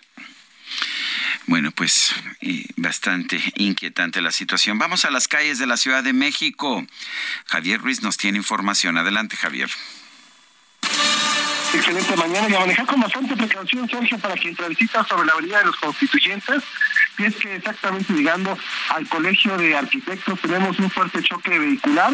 El conductor de un vehículo en color blanco pues impactó contra una camioneta en color gris de frente aparentemente perdió el control, se subió al camellón, impactó a estos conductores de este vehículo. Hay dos personas lesionadas, unas que ya son atendidos por paramédicos de la Cruz Roja Mexicana que han llegado a este punto. Sin embargo, el avance es complicado, al menos para quien desea llegar hacia la zona de prolongación Paseo de la Reforma procedente de Periférico. El sentido opuesto también con avance lento, principalmente hacia el entronque con la Avenida de las Torres y más adelante a la incorporación con la Avenida Observatorio. De momento, Sergio Lupita, el reporte que tenemos. Muchas gracias, Javier. Estamos atentos, buenos días. 8 de la mañana con 44 minutos. En el aniversario Soriana lo damos todo. Higiénico Suabel con 32 rollos de 129 a solo 100 pesos. Y arroz super extra verde valle de 900 gramos de 33.50 a solo 20 pesos con 100 puntos. Soriana, la de todos los mexicanos. A octubre 13. Aplican restricciones. Tenemos información de lo que ha ocurrido allá en Cuba, protestas en diversas partes. Se han registrado este, pues el día de ayer, este jueves, ante la situación del apagón que dejó el paso del huracán Ian en la isla. De acuerdo con denuncias en redes sociales, grupos de ciudadanos han salido desde la noche de este miércoles y jueves a las calles para un cacerolazo. A lo largo del día han circulado imágenes de hombres, mujeres y niños bloqueando calles en La Habana y Amnistía Internacional, pues se confirmó la movilizaciones callejeras. En la noche se acusó al gobierno cubano de cortar el servicio de Internet y de desplegar fuerzas de la policía en las calles para disuadir a los manifestantes. Ya sabe usted que pues en estos regímenes no pasa nada, todo está bien, todo lo que el gobierno diga es perfecto, la gente no se puede manifestar. Y bueno, Amnistía Internacional dijo que sus contactos en La Habana se encuentran sin luz e Internet, mientras que el sitio de noticias local 14 y medio informó que residentes de la capital confirmaron confirmaron que han movilizado, eh, pues militarizado muchas calles como las principales avenidas de centro de La Habana. Nadie se puede manifestar porque entonces pues ya no le gusta el gobierno. Mientras tanto, allá en Florida se están haciendo los recuentos de los daños causados por el huracán Ian. Eh, lo que se está viendo es que hay ciudades devastadas, realmente devastadas, millones de personas sin electricidad. Hay temor de que el costo humano pueda ser significativo. Hasta este momento hay reportes de que ocho personas murieron en el estado de Florida, en la parte sur del estado, donde se multiplican las imágenes de calles transformadas en canales de aguas turbias, embarcaciones tiradas al suelo como juguetes, casas destrozadas también. luego de haber sido degradado a tormenta tropical, Ian volvió a reforzarse hasta alcanzar nuevamente la categoría de huracán, según el Centro Nacional de Huracanes de Estados Unidos. Hacia la noche de ayer se dirigía a Carolina del Norte, Carolina del Sur y Georgia. Este podría ser el huracán más letal en la historia de Florida, dijo el presidente de los Estados Unidos, Joe Biden, durante una visita a las oficinas de la Agencia Federal que combate los desastres naturales. FEMA se llama la agencia y se ubica en Washington.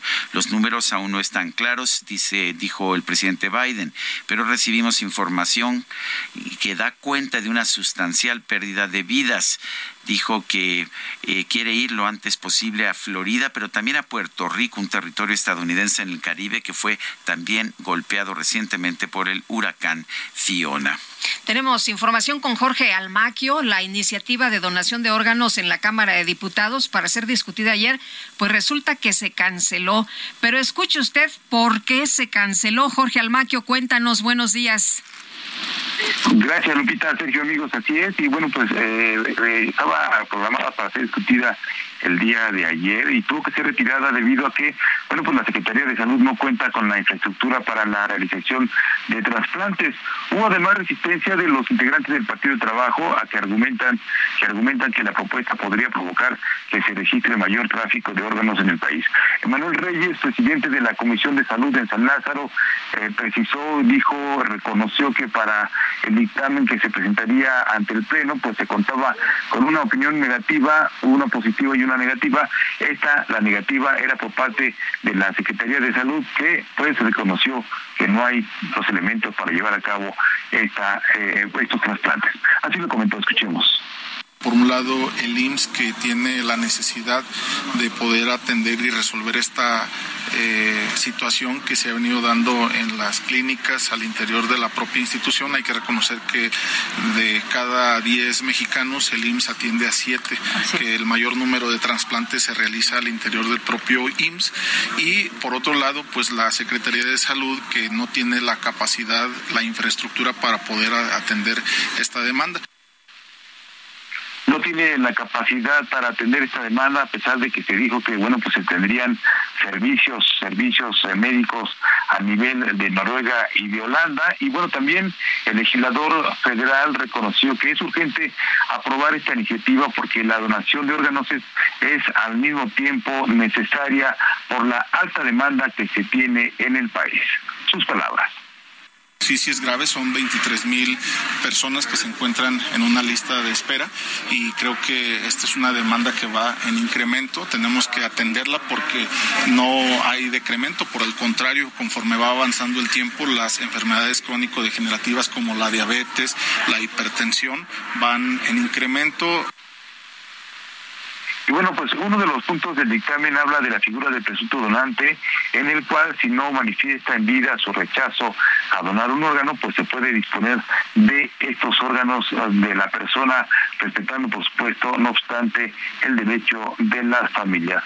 El diputado federal precisó que eh, pues se tiene tienen la posibilidad de que en 15 días más, alrededor del marco del Día Internacional del Órgano, pues se pueda atender nuevamente esta iniciativa para aprobarla en el Pleno de la Cámara de Diputados. Sergio Lupita, amigos, el reporte que les tengo. Jorge, muchas gracias, muy buenos días. Buen día, hasta luego. Bueno, pues muy malas noticias. Si alguien necesita un trasplante, eh, pues resulta que no se cuenta con la infraestructura para la realización de pues trasplantes.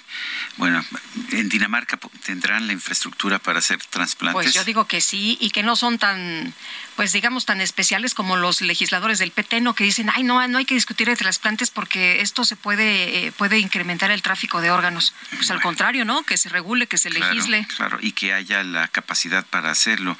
Bueno, hemos visto, ha sido muy común en los últimos tiempos, cómo hay manifestaciones que se desarrollan de forma pacífica y súbitamente del mismo seno de la manifestación se desprenden encapuchados que llevan a cabo actos de vandalismo. A estos los llaman los bloques negros de las protestas. José de Jesús Rodríguez Cárdenas, presidente de la Cámara Nacional de Comercios, Servicios y Turismos de la Ciudad de México, pidió que se desactiven estos llamados bloques negros porque dejan afectaciones enormes a los comerciantes. Carlos Navarro, cuéntanos.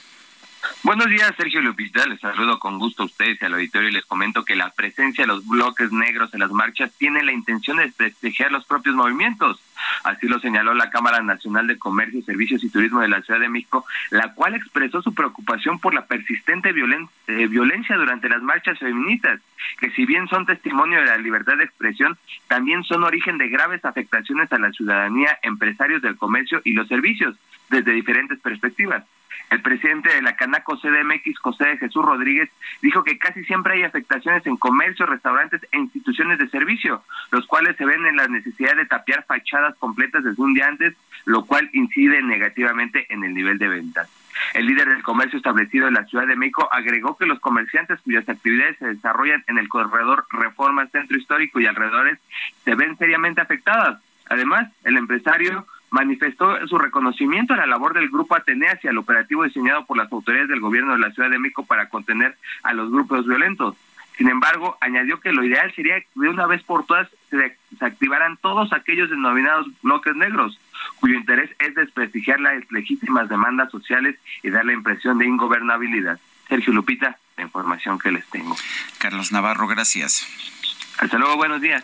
Buenos días. El proceso de hundimiento de la Ciudad de México tuvo asentamientos súbitos ocasionados por el sismo del 19 de septiembre de 2017, según han señalado investigadores del Instituto de Ingeniería de la UNAM. Debido a la extracción de agua a través de los pozos, el centro histórico registra hundimientos, escuche usted, que van en promedio de 6 hasta 15 centímetros cada año. Es lo que expone el estudio de análisis de asentamientos súbitos por sismo y subsistencias en la ciudad de México por medio de imágenes de satélite. Sin embargo, los movimientos sísmicos agregaron deslizamientos que implicaron el abatimiento de hasta 2.5 centímetros. En el centro histórico estos asentamientos variaron entre 1.2 y 2.5 centímetros, eh, de acuerdo con lo que refiere el análisis.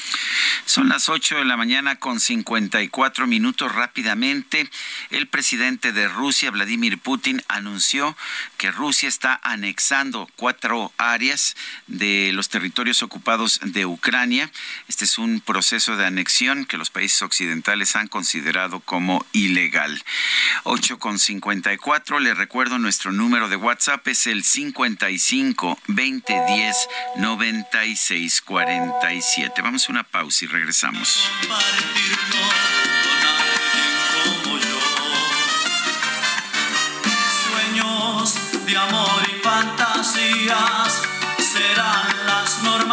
Normas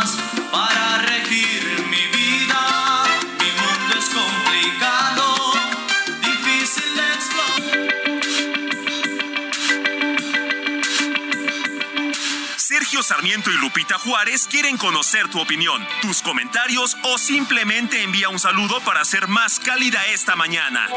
Envía tus mensajes al WhatsApp 55 20 10 96 47.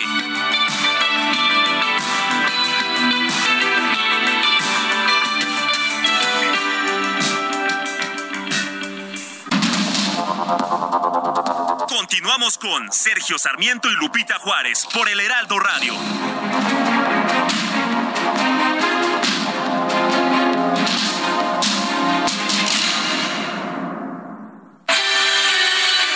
El amor inspira nuestras acciones por México. Reforestando la tierra, reciclando, Cuidando el agua, impulsando a las mujeres y generando bienestar en las comunidades. Juntos somos Coca-Cola y contigo el amor multiplica.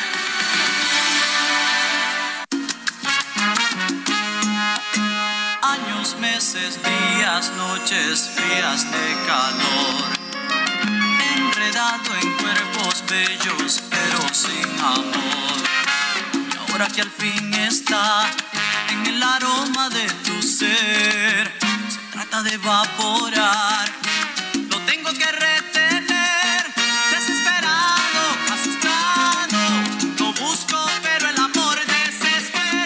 Se llama Desesperado y el que anda desesperado no, no es el DJ Quique, es Luis Enrique, nuestro cantante, nacido en Nicaragua hace 60 años, a quien estamos escuchando esta mañana. Tenemos mensajes de nuestro público. Oye, dice Israelum. Hola, Sergio Lupita, buenos días. Me agrada mucho la manera tan amena y dinámica como nos comparten las noticias. Ay, pues qué gusto, que le guste. Bueno, y gracias a, Leticia Cosío, de la directora de Viva Flamenco, un grupo que, que me encanta, quizás el mejor grupo de flamenco de nuestro país, que nos invita Guadalupe hoy a una cena show en el restaurante Mesón del Cid, allá en el centro de la Ciudad de México. Habrá una presentación de este grupo lleno de alegría y ritmo. La verdad es que me gusta mucho Viva Flamenco, los voy a ver siempre que puedo y gracias a Leticia Cosío por hacernos la invitación. Muchas gracias, la hemos visto Varias veces, ¿verdad? En el Teatro de la Qué- qué, Ciudad. buen, qué buen espectáculo Sí, tiene. Pues ahora Sí. es en el mesón del CID y ya sabe usted, siempre hay que apoyar a los artistas porque la verdad es que se lo merecen y los tienen un poco abandonados en este En sexenio, este ¿verdad? sexenio, sí, oye. Bueno, pues tenemos un libro, Sergio. Queremos. ¿cómo se llama? ¿Queremos mota? Este, pues yo no sé si quiero, pero, pero vamos a escuchar lo que nos dice Nacho Lozano, que está presentando precisamente el libro que se titula Queremos Mota. Nacho Lozano, cuéntanos, ¿qué podemos encontrar en este libro? Hola Lupita, hola Sergio, Hola, ¿cómo Nacho, están? ¿cómo estás? Sí. Qué gusto, feliz de estar con ustedes. Muchas gracias por el tiempo. Eh, Lupita, Sergio, gracias a ustedes siempre por estar interesados en estos temas. Así se llama el libro, no necesariamente implica eh, que, que lo queramos o no, o no como lo imaginamos, pero sobre todo creo que lo que eh, lo que tiene el eh, como espíritu principal, Sergio Lupita, el libro es queremos una regulación en serio, queremos una regulación que piense en todos los usuarios, una legislación que quite cualquier estigma que pueda estorbar a un paciente que necesite productos derivados de la marihuana eh, y que desafortunadamente no puede acceder a ellos por una por una por una falta precisamente de reglamentación de legislación ejemplar. Eh, me llama muchísimo la atención eh, que México sea uno de los de los tres países del Tratado de Libre Comercio entre Canadá, Estados Unidos y México y sigamos poniendo nosotros los muertos, la sangre, mientras Estados Unidos está ya evaluando eh, los modelos locales, eh, los años en que llegan, llevan cobrando impuestos para reinvertirlos en ciencia, en tecnología, en educación, en prevención de adicciones, en fin. Canadá ya ha estrenado hace algunos años una legislación en ese sentido y México siga sin pensar en todos los que están en la cárcel acusados de posesión simple, acusados de delitos que no cometieron eh, y que tienen relación con la marihuana, pacientes que sigan esperando una regulación ejemplar. Y de eso va este libro. ¿Cómo, cómo, cómo está hoy día México? ¿Cómo está hoy día eh, la clase política que a lo mejor parte de ella en el, en el 2018 nos había prometido? Incluso ustedes se acordarán hasta una amnistía respecto a estos, a, a delitos relacionados con marihuanas. Fueron incluso, eh, hubo menciones hacia la amapola y hoy sigue sin haber eh, satisfacción, digamos, ¿no? En ese sentido. Oye, Nacho, eh, nos planteas en el libro este tema de eh, Margarita y su hijo enfermo y de muchas personas que tienen que andar escondidas y que si las cachan eh, por ayudar a sus pacientes, a sus enfermos, pues resulta que pasarían toda la vida o toda una vida en la cárcel y, y ustedes plantean, pues esto se nos puede revertir, esto no es justo y además criminalizar a quien consume marihuana, pues tampoco está bien y esto de que la gente por eh, tener posesión, por, posesión de, de marihuana, eh, también esté en la cárcel, tampoco está bien. ¿Qué pasa con lo prometido con el presidente López Obrador? Lupita, creo que has tocado por lo menos tres temas que son importantísimos y qué bueno que los traes a la discusión. El primero es ese, la desventaja que eh, a nivel jurídico tiene una madre sembradora, como cientos que hay que piensan a lo mejor en sus en sus hijos que tienen una condición médica, que tienen una discapacidad y que ven en los productos derivados de la marihuana la oportunidad de tener una calidad de vida eh, incomparable a eh, los medicamentos que a lo mejor pueden desgastar su, sus sus organismos, ¿no? O su, su organismo en cada uno de los casos. Y eso es el contraste, ¿no? O sea, sigue habiendo un crimen organizado que se beneficia de, eh, del, mercado negro de las drogas eh, y eh, sigue habiendo familias que no pueden acceder a estos productos porque hay un estado nana hay un ejecutivo que actúa como niñera, hay un legislativo que actúa como, como cuidador o como cuidadora que te va a decir, no, no puedes consumir esto a pesar de que la Suprema Corte haya dicho que tienes derecho a desarrollar libremente tu personalidad. Yo te voy a decir cómo la vas a cómo lo vas a consumir y cómo no. Eh, en el caso de la marihuana, frente al consumo altísimo que existe de azúcar, frente al consumo altísimo que existe de tabaco y de y de alcohol y que sensiblemente causa más daño eh, eh, y no tiene comparación con el uso de eh, la marihuana. El presidente Andrés Manuel López Obrador, cuando candidato, tuvo un discurso eh, bastante abierto, acompañado de Olga Sánchez Cordero, hoy senadora, que sabemos fue ministra de la Suprema Corte, fue parte importante de esta en la Suprema Corte para llegar al momento de descubrir el, el derecho al libre desarrollo de la personalidad, que una y otra vez dijeron en campaña se tenía que pensar en los productores, se tenía que pensar en eh, todas las comunidades, las vidas que toca la marihuana en México y que por años fueron criminalizados y que por años siguen eh, sufriendo esta persecución y insisto esta criminalización y sin embargo eh, no hay reglamentos en Cofepris que respondan al llamado de la Suprema Corte y algunos pasos que ha tomado el legislativo y eso es gravísimo. Bueno, pues yo quiero agradecerte, Nacho Lozano, por invitarnos a leer Queremos Mota, un libro publicado eh, por Grijalvo, por Editorial Grijalvo. Eh, al contrario, Sergio, muchas gracias a ti como siempre. Hoy presento el libro en el claustro de Sor Juana a las 7 de la noche. Ojalá y nos puedan acompañar. Me dará muchísimo gusto y como siempre, gracias por estar abiertos. Gracias por tener este espacio y discutir estos temas, Lupita, Sergio. Gracias. Hasta luego, Nacho. Muy buenos días. Está interesante el libro, ¿eh? ya lo leí, está súper ágil, está muy bien planteado, tiene muchísima información, no nada más de que eh, lo, que lo que crees eh, o, o, lo que piensas sobre el tema, sino personas especialistas en el tema. Son las nueve de la mañana con ocho minutos. Vamos a un resumen de la información. En el aniversario Soriana, paquete con 4 litros de leche al pura UHT entera o deslactosada light de 104 a 70 pesos con 150 puntos. Y six pack de yogur Lala de 57.50 a solo 40 pesos. Soriana, la de todos los mexicanos. A octubre 13. Aplican restricciones.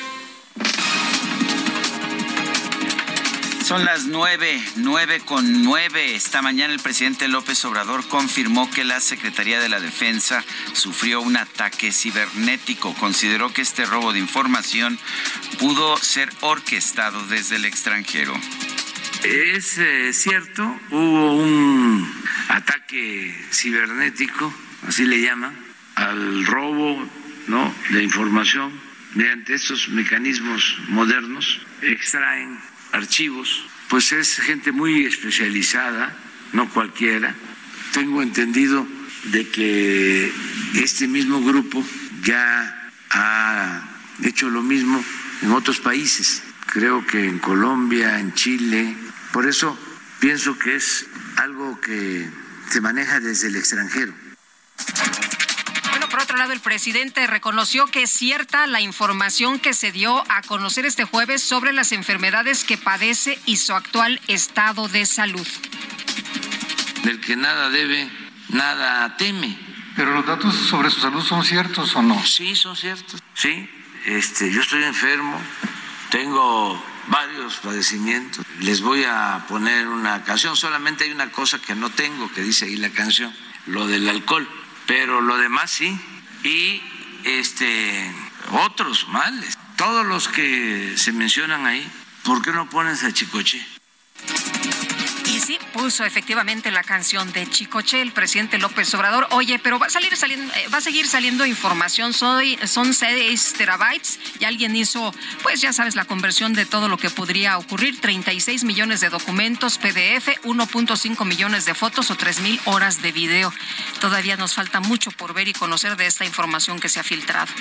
La Dirección General Científica de la Guardia Nacional reveló que entre el 35 y el 40% de los reportes que recibe el Centro Nacional de Atención Ciudadana se deben a presuntos fraudes en el sector financiero. La jefa de gobierno de la Ciudad de México, Claudia Sheinbaum, se reunió con el embajador de Israel, Svital, para hablar sobre los actos violentos registrados en la sede diplomática durante las protestas por el caso Ayotzinapa.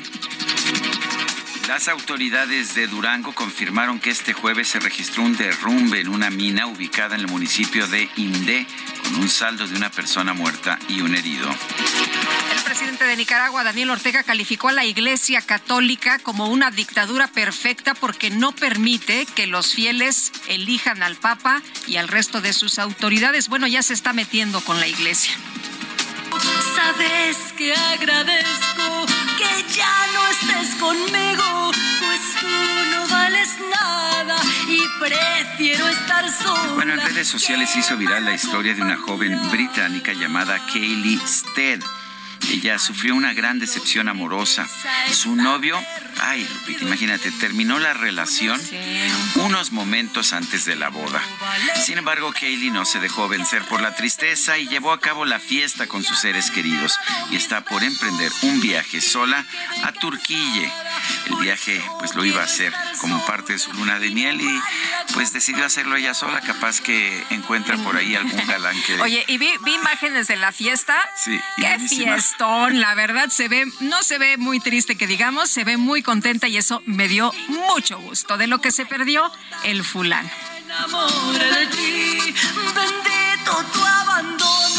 porque ya me di cuenta. Aniversario Soriana, 12 pack Tecate regular o light a 100 pesos con 200 puntos. Y 4x3 en botanas Barcel, en leches evaporadas, en sueros Electrolyte, Suerox, Gatorlyte e Hydrolyte. Soriana, la de todos los mexicanos. A octubre 3, evite el exceso, excepto promociones de aniversario y prestísimo. Aplican restricciones.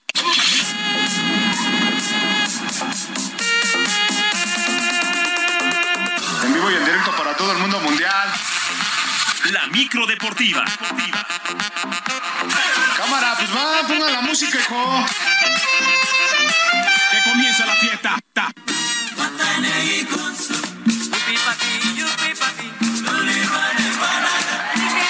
Romero, llegaste con la fiesta. Sí, mira, sopa de caracol, era fiestero, era fiestero. Porque esta rola es como de los que, de los 80, ¿no? Sí, Sí, de los 80. ¿Cómo estás? Bien. Sergio Lupita. Julio Romero? ¿cómo estás? Eh, bien, pues siguiendo la fiesta de la boda. De la boda a la cual no fuimos invitados con esta. Me encantó eso de el fulano. Ahí se la perdió el fulano. Entonces, pues nosotros nos seguimos acá con la música Oye, de fiesta, es la que mejor te deshaces del fulano y Sí. todavía te diviertes con una fiesta y además puedes bailar con quien quieras o fajotear con quien quieras. Sí. Y todavía te vas de luna de miel sola. No, bueno. hombre, qué Y maravilla. entonces, pues como vimos la oportunidad de colarnos, pues ya saben, el DJ Cacharpo, operador Quique, pues dijo, pues vámonos con A la Turquille. música. Vámonos con A la Turquille. música de fiesta y este, pues vámonos bailando sopa de caracol, llegando allá a Turquía, ¿no? Bueno, oigan, No, ya nos listo. corrigieron, ¿eh? Que Sopa de Caracol es de 91 y aquí se verifican todos los datos. Bueno, Sopa de Caracol es del los 91. Sí. No, pues ya llovió. De todas maneras, Como sea de- ya. como sea, ya llovió. Como sea ya, esa sopa de caracol ya está más dura que otra cosa. Bueno, oigan, todo listo para que este fin de semana se conozcan a los equipos clasificados de manera directa a la liguilla y los equipos que van al repechaje. Por lo pronto, este viernes, con dos duelos, se pone en marcha la jornada 17 y última del torneo de apertura del balompié local. A las 7 de la noche, la Franja del Puebla estará recibiendo a las Águilas del América que llegan como líderes. El lateral americanista Salvador Reyes aseguró que el primer objetivo está por cumplirse, que es terminar como líderes de la tabla general.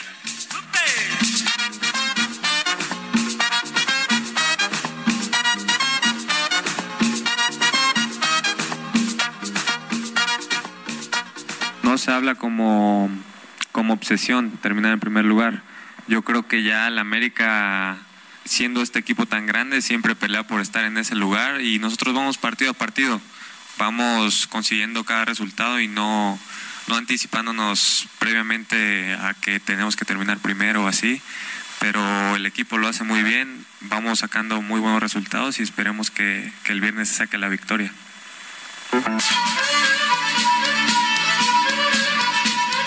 Agotados en el Estadio Cuauhtémoc para esta noche.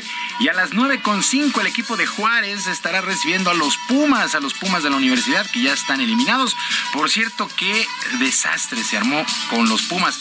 La directiva universitaria informó en redes que el brasileño Dani Alves sufre una lesión en los ligamentos de la rodilla, por lo que no verá actividad en este último duelo. Incluso no hizo el viaje. Posteriormente, el propio jugador anunció que su lesión no es grave, solamente es una cuestión de prevención.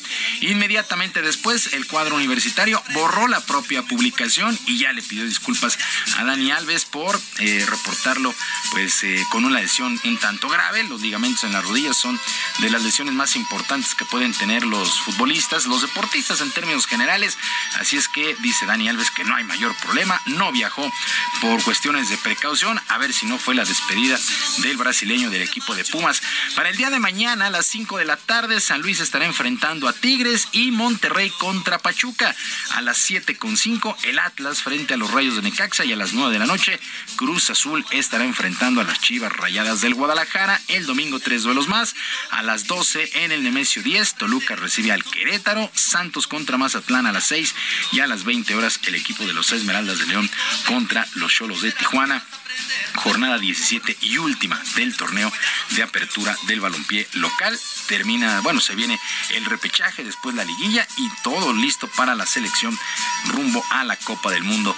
Y luego de tres años de ausencia, la delantera Charlín Corral regresa a la selección mexicana de fútbol femenil y lo hará para el duelo amistoso contra Chile del próximo 10 de octubre en las instalaciones del América, aquí en la capital.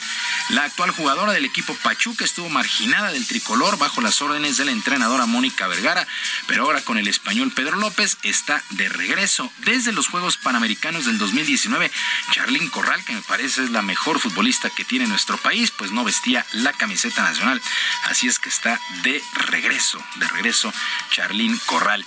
Y arrancó la semana 4 en el fútbol americano de la NFL y el día de ayer por la noche los bengalíes de Cincinnati vencieron 27 a 15 a los delfines de Miami en un duelo donde Tua Tugabayola pues tuvo que salir en camilla al término, prácticamente al término del segundo cuarto, luego de sufrir un duro golpe que le provocó una conmoción. Después de seguir los protocolos, abandonó en ambulancia el estadio para ser llevado a un hospital y ser evaluado.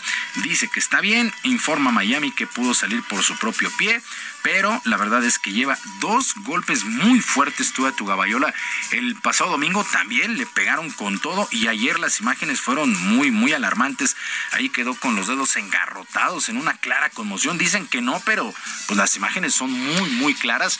No deberá jugar la próxima semana si es que se aplica el protocolo, pero, pero vaya, vaya golpe que sufrió el día de ayer tu gabayola y son, son escenas muy dramáticas. Sí, sí, ¿eh? ya muy Dramáticas. Y, además sí creo que la forma en que ya después que vi la, las imágenes, la forma en que lo tiran al suelo me parece que es completamente innecesaria. Pero no hubo castigo, ¿no? No hubo castigo y ojo con la NFL porque, insisto, el domingo también sufrió un duro golpe y no tenía que haber jugado el día de ayer, pero lo hizo. Ahora me parece que no tendría que jugar la próxima semana. A ver cómo se aplica este protocolo. En contraparte, Joe Burrow lanzó 287 yardas, dos pases a las diagonales para el equipo Cincinnati no sufrió intercepción, así es que arranca ya la semana 4. Qué rápido, la semana 4 ya en la NFL. Bueno, de manera contundente, Ana Guevara, que es directora general de la CONADE, aseguró que nuestro país no organizará de nueva cuenta los Juegos Olímpicos, tal y como lo anunció en semanas anteriores el canciller Marcelo Ebrard en su visita a las instalaciones del COM. La ex velocista aseguró que Ebrard nunca la consultó antes de dar esta declaración y agregó que ni en lo económico ni en la logística hay una preparación para recibir un evento de esta magnitud. Lo peligroso, es gracioso, lo difícil, es hermoso, lo más grande es el rodeo. Le digo con certeza que no hay más emoción que romper. No lo hay que, que en el caso de cuando hemos tenido o vamos a tener eventos de carácter mundial o panamericano o, algún certamen internacional, dependiendo la fluctuación de población deportiva que va a venir, pues tenemos que decidir la sede porque no alcanza la capacidad hotelera, no se tiene infraestructura, no se tiene conectividad aérea, vaya, son muchas premisas que hay que hacer check antes de, aventurarnos a decir qué queremos hacer.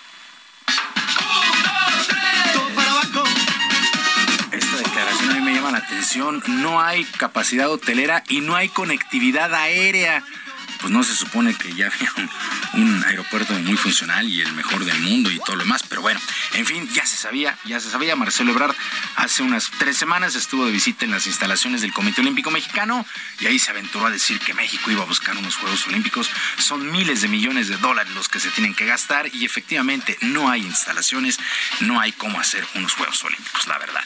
Bueno, con 17 victorias en la campaña, el pitcher mexicano Julio Urias levanta la mano como uno de los candidatos candidatos para lograr el trofeo Cy Young de la Liga Nacional en la recta final del béisbol de las grandes ligas. El sinaloense sabe que no será favorito en las boletas de votación, pero eso no le, no le preocupa. Él está enfocado en cerrar bien la temporada y entregar buenos playoffs para los Dodgers de Los Ángeles. Todos para arriba, bien agarraditos, con dando golpecitos.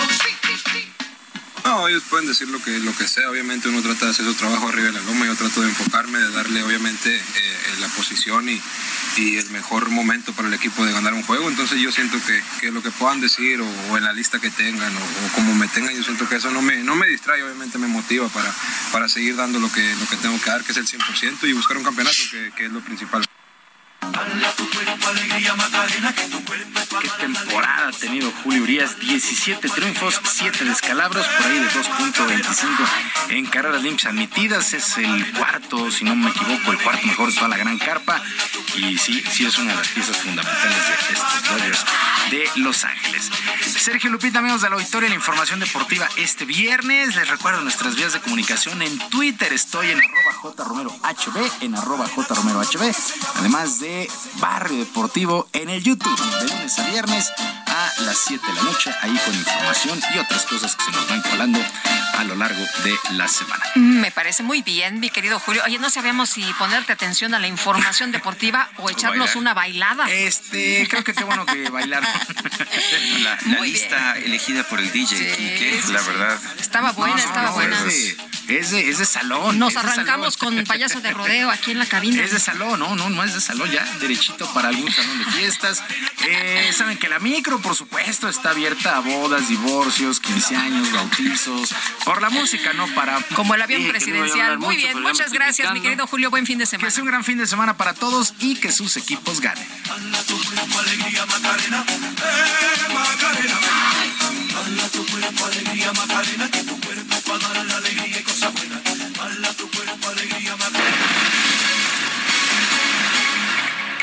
NASA publicó ayer nuevas imágenes de la colisión de una sonda espacial con un asteroide para desviar su trayectoria. Es ah, la primera prueba de defensa contra posibles, ah, pues, contra posibles colisiones de asteroides. Las fotografías del acontecimiento fueron tomadas por los telescopios espaciales Hubble y James Webb. Y bueno, pues la NASA ha dado a conocer estas fotografías. Realmente es impresionante lo que se está logrando ver ahora y lo que se está logrando hacer. Son las nueve con 24 minutos. Vamos a una pausa y regresamos en un momento más.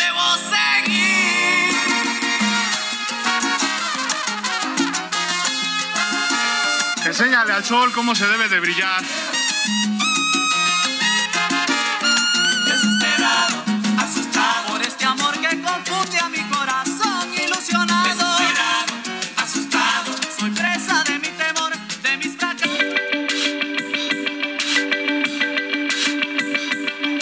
Sergio Sarmiento y Lupita Juárez quieren conocer tu opinión, tus comentarios o simplemente envía un saludo para hacer más cálida esta mañana.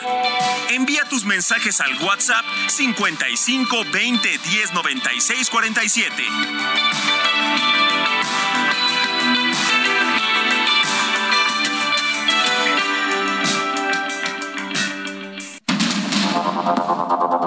Continuamos con Sergio Sarmiento y Lupita Juárez por el Heraldo Radio.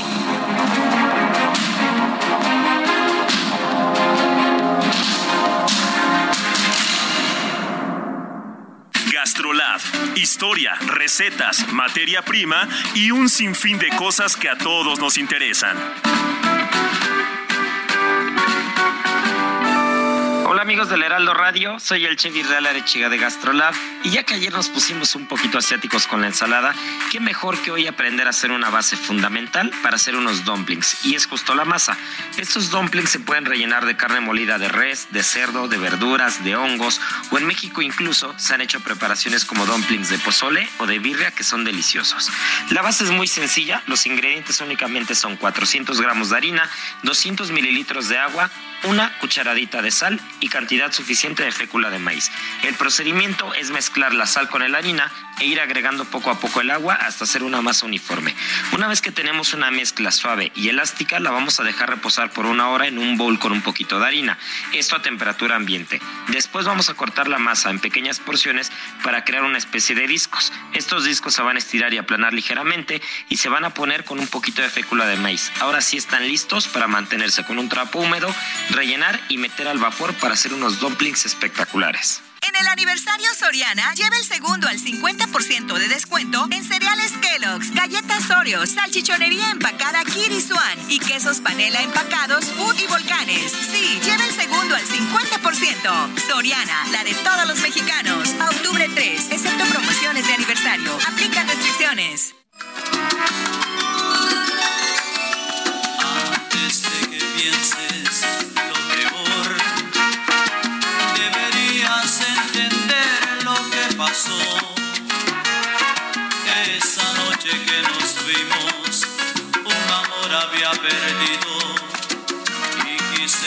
Contarte mi dolor. Pero tú cambiaste la conversación, manejando las palabras, insinuando tu mirada, tu presencia. Es otra probadita de la música de Luis Enrique, el nicaragüense. Esto se llama Lo que pasó entre tú y yo. Lo de nosotros fue un impulso, una atracción.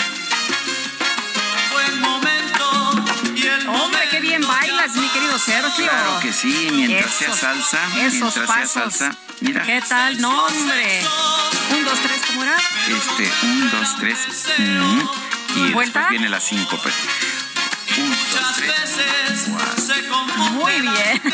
El meneíto. Muy bien, te sale perfecto. Oye, vámonos con eh, los eh, eh, puntos de vista y opiniones de nuestros amigos del auditorio. Cari dice, admirados y queridos Sergio y Lupita, feliz de llegar a este maravilloso día viernes y además mi cumpleaños, mi día favorito. Gracias por acompañarme en mi camino a la oficina por tantos años. Cari, pues te mandamos un fuerte abrazo y te deseamos lo mejor, que te apapachen mucho, que te consientan mucho, que te consientan los que te quieren y también la vida. Dice otra persona, obvio no estoy de acuerdo con lo que les sucedió a los estudiantes de Ayotzinapa, pero no debemos olvidar que ellos se robaron los autobuses en que los detuvieron. También tendríamos que saber quién o quiénes los instigaron. Buen día, es el doctor Santoyo de Santa María de la Ribera y dice buen inicio de fin de semana. La profesora Romero de Popotla nos dice, en el mercado de plantas Madreselva de Xochimilco venden la planta de la marihuana. Entonces, ¿hay o no restricciones para su uso? No, pues sí hay restricciones. Sí, sigue estando Sí, prohibida está en México. prohibida. Si a usted la agarran transportando una plantita de marihuana, híjole, este, aguas, ¿eh? Eh, Agradezco su atención. Soy fiel seguidora de su noticiario hace años. Excelentes periodistas. Saludos y un abrazo. Es la profesora Romero de Popotla. En el libro de Nacho Lozano sobre la mota, Sergio, eh, se habla de aquella vez que sorprendió muchísimo que fueron a arrestar unas plantas sí, de sí. marihuana. No, hombre. Bueno, y qué bueno Qué que, que no lo supieron. Ya ahora lo puedo decir, ya mi abuelita ya no está con nosotros, pero mi abuelita me pedía conseguirle marihuana para sus reumas, para bueno sus que reumas. agarraron ni a tu Pues abuelita sí, tampoco. Sí, ¿verdad?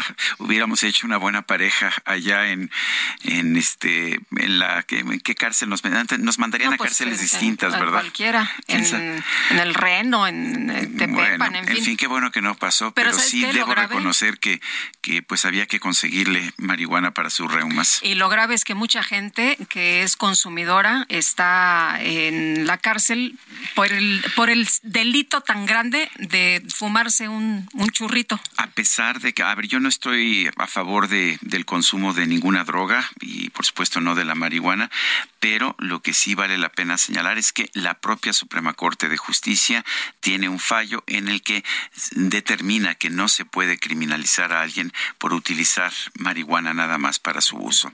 Son las nueve con treinta y seis minutos. El Sistema Meteorológico Nacional prevé que el próximo lunes, 3 de octubre, la tormenta tropical Orlene toque tierra en las costas de Sinaloa. Roy Navarrete es director de Protección Civil de Sinaloa. Eh, señor director, buenos días. Gracias por tomar la llamada. Cuéntenos eh, cómo se están preparando para, para esa tormenta. Sergio, muy buenos días. Qué gusto saludarles por este medio. Eh, comentarles que también este, este huracán se encuentra a 435 kilómetros al suroeste de Manzanillo, Colima eh, según los pronósticos que nos manda Comisión Nacional del Agua, trae una trayectoria de impacto a Sinaloa.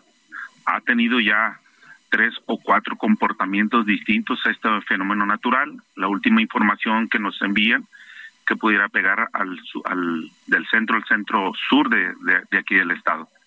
Nosotros comentarte que desde el día de ayer eh, estamos sesionando con el gobernador, el doctor Rubén Rocha Moya, y todo el aparato de gobierno con el Consejo Estatal de Protección Civil, los consejos municipales también de, Protección Civil. Nosotros, de hecho, aquí vamos llegando a Mazatlán, aquí vamos a sesionar el Consejo Municipal de, de Protección Civil.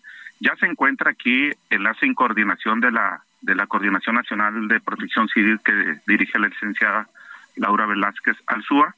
Ya desde el día de ayer ya llegaron aquí a Mazatlán para estar vigilando el comportamiento de este fenómeno natural que pudiera impactar al estado de Sinaloa.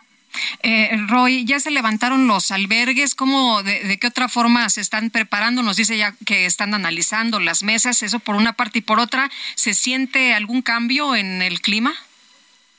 Pues hasta ahorita no se ha sentido, se ha sentido porque hay un canal de baja presión aquí a la Sierra Madre Occidental, tenemos temperaturas de 35, 40 grados centígrados y eso pues nos ocasiona intervalos de chubascos porque hay zonas de inestabilidad atmosférica. Sin embargo, no tiene nada que ver con Orland, pero también eh, hay un pronóstico que del día de hoy en la tarde o mañana en la mañana pudiera generarse lluvia ya por parte de este fenómeno natural que tenemos en el Pacífico mexicano.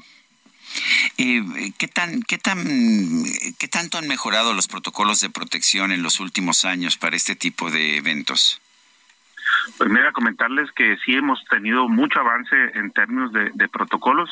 Aquí en Sinaloa lo hemos tenido ya muy hechos a través del tiempo y la experiencia que hemos tenido. Tenemos más de 20 años en el tema aquí en Sinaloa y hemos experimentado ya muchos huracanes. De hecho, este fenómeno que se formó en el Pacífico mexicano trae un comportamiento eh, parecido al de Huila en el 24 de octubre del 2018 con las mismas trayectorias. Sin embargo, comentarles que en aquel tiempo eh, lo que nos impactó fueron los vientos y escurrimiento que se fueron hacia la sierra, pero en las eh, bandas nubosas les impactó en términos de lluvia más al estado de Nayarit que al estado de Sinaloa. Quiere decir que estos fenómenos no solamente a veces nos preocupa el tema de los vientos o racha de viento que pudiera traer, sino también las bandas nubosas y la lluvia que pudiera caer aquí en el estado de Sinaloa, ya que los escurrimientos, lo que es la sierra, lo que es el valle o lo que es la costa, pues son comportamientos muy distintos. Nosotros aquí en Sinaloa tenemos 120 refugios temporales con una capacidad de 50 mil personas aproximadamente. Entonces, eh, son los que tenemos ahorita de manera eh, primordial, pero tenemos otros refugios que con, con, más capacidad, ¿no? Lo que hacemos nosotros aquí, hacemos también lo que es el comité de emergencias, lo que es en, lo local, pero también tenemos el comité de emergencias estatal. Pero ahorita que llega la enlace y coordinación de protección civil federal, pues también coadyuvamos en los esfuerzos también en base a los indicadores que tenemos, pero también hacemos medidas preventivas. De hecho, con otros fenómenos, lo que hacemos junto con lo que es de ley transporte es trasladar a aquellas personas que se encuentran en puntos más vulnerables, lo llevamos a refugios temporales. Allí el sistema DIF estatal es donde entra y administra estos refugios temporales. Es decir, los protocolos de seguridad ya los tenemos, los tenemos muy hechos históricamente aquí en Sinaloa. Bueno, pues Roy Navarrete, director de Protección Civil de Sinaloa, gracias por tomar nuestra llamada. Muy buenos días. Bueno, y en otros eh, temas también importantes, la embajadora de Ucrania en México, Oksana Dramaretska, sentenció que Ucrania ganará la guerra a Rusia y vengará cada gota derramada por el gobierno de Vladimir Putin. Habló Jorge Almaquio también de la posición del presidente Andrés Manuel López Obrador sobre este, este conflicto, esta invasión a su país. Cuéntanos, buenos días.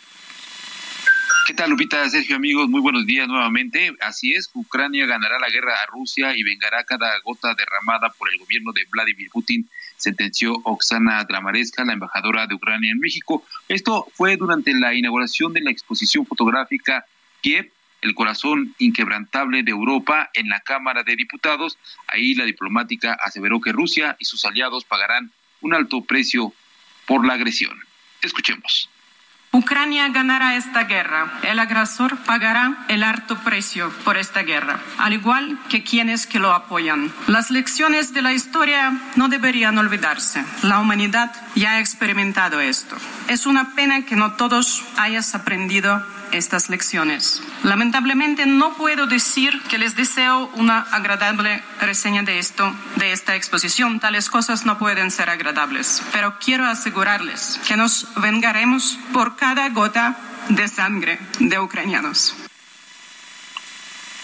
Con la voz emocionada, bueno, pues la eh, diplomática luego en entrevista dijo que no puede, no puede haber paz en referencia al plan presentado por el presidente Andrés Manuel López Obrador, cuando la respuesta de Putin, del presidente de Rusia, es la movilización de sus fuerzas por territorio ucraniano. Sus palabras. Ucrania ganará esta guerra. El agresor pagará el alto precio por esta guerra, al igual que quienes que lo apoyan. Las lecciones de la historia no deberían olvidarse. La humanidad ya ha experimentado esto. Es una pena que no todos hayas aprendido estas lecciones. Lamentablemente no puedo decir que les deseo una agradable reseña de esto, de esta exposición. Tales cosas no pueden ser agradables. Pero quiero asegurarles que nos vengaremos por cada gota de sangre de ucranianos. Expuso que en Kiev, así como en toda Ucrania, la realidad es que las sirenas antiaéreas suenan cada noche y los niños, mujeres y hombres tienen que esconderse en refugios. Por lo tanto, el coordinador de Movimiento Ciudadano que invitaron que invitaron a la, una eh, pues eh, eh, grupo de ucranianos ahí en la Cámara de Diputados, pues señaló Jorge Álvarez Maínez que México pues no puede ser aliado de Vladimir Putin, por lo que señaló que hace falta un pronunciamiento sin titubeos del gobierno mexicano en torno a esta situación. Sergio Lupita, amigos, el reporte que les tengo. Jorge, muchas gracias. Muy buenos días. hasta luego. Bueno, el presidente Vladimir Putin anunció hoy que está su país, que Rusia está anexando cuatro regiones de Ucrania. Tenemos a Fausto Pretelín, analista internacional, en la línea telefónica. Fausto, buenos días, gracias por tomar nuestra llamada. Eh, ¿Qué tipo de legitimidad tiene esta anexión de cuatro regiones ucranianas? ¿Qué tal, Sergio? Buenos días. Pues eh, totalmente ilegítima este tipo de decisión porque no hay un reconocimiento internacional, no se dieron las condiciones eh, mínimas para poder desarrollar este tipo de referendos. Eh, y qué mejor que la ONU haya sido de alguna manera que el día de ayer pues eh, totalmente dejó claro que no hay ninguna legitimidad en esta decisión. Es más bien una reacción quizás en un momento de debilidad del presidente ruso, justo tres, cuatro semanas en donde ha tenido pues una recuperación de su territorio, alrededor de ocho mil kilómetros cuadrados por parte de Ucrania, y sí han habido ya fisuras internas en la sociedad rusa. En esta pues inexplicable en este inexplicable nombre que le puso el presidente de una operación militar especial ahora se llamará una operación antiterrorista precisamente eh, porque en esos cuatro terrenos pues habrá mucha mucha tensión Sergio eh, Fausto, ¿qué significa que se firmen los tratados para la anexión? ¿Esto pues concreta ya que se anexen las regiones ucranianas de Donetsk, de Lugansk, de Gerson y de Zaporilla? Es una sobreactuación que hace el presidente ruso para darle o tratar de darle legitimidad interna doméstica, en donde esta firma pasará ahora a la Duma, al Parlamento ruso, la próxima semana, lunes o martes, y a partir de ahí, pues eh, ya se concretará, según el presidente ruso, que ya estos cuatro terrenos, estos territorios son eh, oficialmente rusos eh, con una explicación que dio hace unas horas, pues eh, muy nostálgicas y rememorando la, la, la, situación de la Unión Soviética, ¿no? Eh, eh, Fausto, estamos viendo que en realidad ha estado perdiendo terreno Rusia en esta invasión contra Ucrania. Eh, y también, por otra parte, estamos viendo que Ucrania está pidiendo que se acelere su ingreso a la OTAN. ¿Tú crees que pueda aceptar ahora Ucrania en la OTAN en este momento y qué implicaciones tendría esto? Bueno, mira, yo creo que no lo van a aceptar en el corto plazo. Creo que lo van a hacer a su tiempo eh, precisamente para no para no hacer un efecto mimético de lo que está haciendo el presidente ruso de sacar las cosas de manera inmediata, ¿no? Eh, y de manera irregular. No tiene mayor problema. Creo que la situación ahora implicaría, eh, Sergio, contestando tu pregunta, implicaría que los ataques sobre Ucrania pues eh, estarían participando también 30 países de la OTAN y defenderían en el territorio eh, ucraniano esos 30, 30 países. Estaríamos hablando ya de una guerra de mayor dimensión, si se le llama una tercera guerra mundial.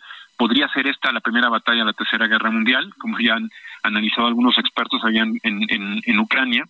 Eh, pero lo que sí es cierto es que ya hay detalles como el, sabotaje de estos dos gasoductos en aguas eh, frente a Dinamarca, Suecia que sí llaman atención para la Unión Europea y llaman atención para la OTAN porque esto pues sería un ataque también para instalaciones estratégicas y sí ameritaría una reacción distinta a la que ha tenido la OTAN. Fausto, eh, para Rusia fue relativamente fácil anexarse Crimea, eh, como que no hubo una gran respuesta, no hubo reconocimiento, pero tampoco hubo gran respuesta.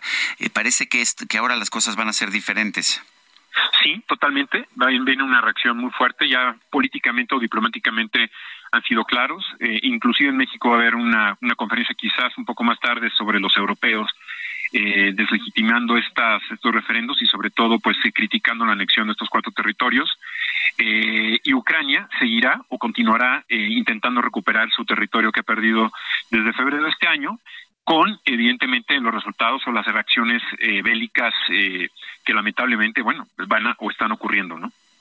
Yo quiero agradecerte, Fausto Pretelín, analista internacional, esta, pues esta conversación. Un saludo, Sergio Lupita. Buenos días a todos. Buenos días, gracias. Y vámonos con Israel Lorenzana, que anda por allá en Fray Servando y la Viga. ¿Qué pasa, Israel? Cuéntanos. Sergio Lupita, muchísimas gracias. Pues tenemos un bloqueo de locatarios del mercado de Sonora, exactamente Fray Servando, al cruce con la viga. Y bueno, pues ellos están pidiendo que las autoridades les expliquen por qué la tardanza para la reparación del mercado de Sonora. Hay que recordar que sufrió un incendio y en ese sentido, bueno, pues han tardado, por supuesto, la remodelación. Están bloqueando la vialidad, están en espera de la respuesta por parte de las autoridades. La circulación muy afectada para quien viene de la zona de Congreso de la Unión y con dirección hacia 20 de noviembre y en el sentido opuesto tenemos cortes viales también por parte de elementos de la Secretaría de Seguridad Ciudadana. Hay que recomendar a nuestros amigos utilizar sin duda alguna Avenida del Taller como una buena alternativa, esto con dirección también hacia la zona de Tlalpan. Sergio Lupita, la información que les tengo. Israel, muchas gracias. Buenos días. Hasta luego. Daniel Magaña está en Insurgentes. Adelante. Sergio Lupita, muy buenos días. Bueno, pues afortunadamente, bueno, pues pudieron eh, maniobrar para retirar este tráiler que se encontraba pues bloqueando el tránsito vehicular completo en dirección hacia la zona del caminero. Las personas que se incorporan de la zona del anillo periférico a Insurgentes Sur en dirección a pues la zona centro de Tlalpan encontrarán todavía algo de carga vehicular, pero bueno, afortunadamente este pues tráiler que estuvo a punto de pues volcar tirar la carga, varias toneladas de vigas de acero, finalmente fue colocado en un lugar en el cual pues no genere mayores conflictos vehiculares. En el sentido opuesto, la carga habitual de viernes, sobre todo para desplazarse hacia la zona de Ciudad Universitaria, o un poco más adelante ingresar hacia la zona de Alta Vista. El reporte. Daniel, Daniel gracias. Buen día. Este viernes dio arranque la construcción de los vagones de las líneas 4, 5 y 6 del metro en Nuevo León como parte del plan maestro para mejorar la movilidad en la zona metropolitana de Monterrey. El gobernador Samuel García presenció el arranque de la construcción de los vagones en China a través de una videollamada realizada entre las dos partes para conmemorar el momento acompañado de representantes y directivos del consorcio ganador de la licitación. Celebró que se inicie con el proyecto proyecto con el que esperan poder mejorar la movilidad de la zona metropolitana, apostando por opciones de transportación masiva de personas y dejando fuera la dependencia del automóvil, como ha sucedido desde hace 30 años en Monterrey. Dijo que es un plan muy ambicioso en materia de movilidad porque le debemos a Nuevo León 40 años de retraso y vamos a actualizarnos a compensar lo que la vieja política y los gobiernos anteriores no pudieron y no quisieron hacer. Es el proyecto de Nuevo De mi gobierno, es el andamiaje de todo el producto de movilidad, lo que ha señalado Samuel García. Son las nueve con uno. A un resumen de la información más importante que se ha generado esta mañana. Tras el ataque cibernético que sufrió la Secretaría de la Defensa, el presidente López Obrador calificó como vulgar y bajo que se difunde el estado de salud de una persona. Es moralmente imposible, no funciona. El que actúa de mala fe no puede en tiempos como el que estamos viviendo, tiempos de autenticidad, de búsqueda de la verdad, de honestidad, todas esas cosas resultan muy vulgares, bajas. Bueno, el presidente López Obrador aseguró que el fiscal general de la República, Alejandro Gertz Manero, ha tenido una actitud de colaboración con el grupo interdisciplinario de expertos independientes que acompaña la investigación del caso Ayotzinapa. Lo digo porque ayer, con todo respeto a los expertos que han ayudado mucho se habló de obstáculos en la fiscalía y se señaló al fiscal.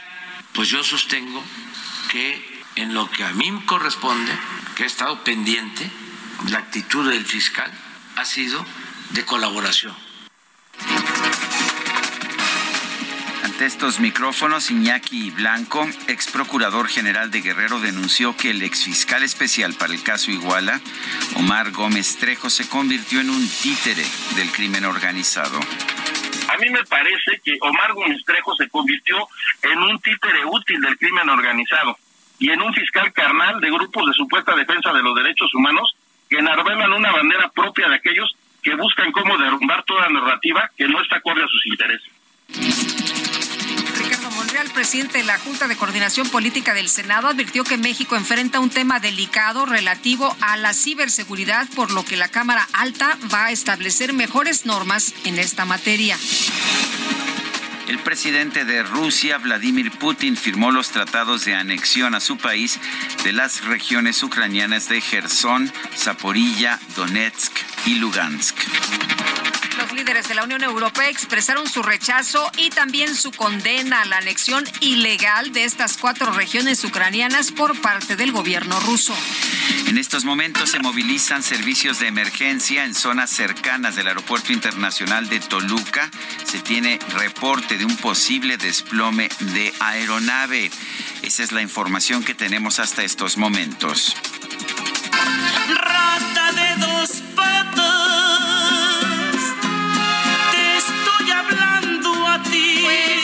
cantante mexicana Paquita la del Barrio se ganó muchos comentarios positivos en redes sociales de internautas que consideran que pues, ha tenido la mejor interacción con el peluche del doctor Sim y con un peluchito de estos bonitos que avientan en los conciertos. Durante su reciente presentación en Ciudad Neza recibió con gusto un muñeco caracterizado como ella, aunque este no se salvó de los característicos comentarios de Paquita de quinto. No, está bonito. Está bonito porque yo estaba en un pueblo y, salí del hotel. Paso por una farmacia y estaba un chamaco este día. Se nos acabó el tiempo, Guadalupe. Buenos días, buen fin de semana para todos. Los, los esperamos. Nos escuchamos el próximo lunes a las 7. El próximo mes de octubre nos escuchamos aquí a las 7 de la mañana. El próximo mes. Qué barbaridad. Somos expertos, profesionales. Heraldo Media Group presentó Sergio Sarmiento y Lupita Juárez.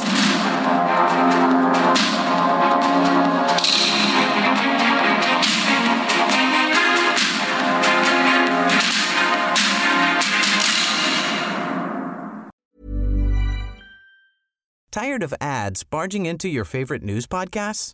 Good news. Ad-free listening is available on Amazon Music for all the music plus top podcasts included with your Prime membership. Stay up to date on everything newsworthy by downloading the Amazon Music app for free or go to amazon.com slash news ad free. That's amazon.com slash news ad free to catch up on the latest episodes without the ads.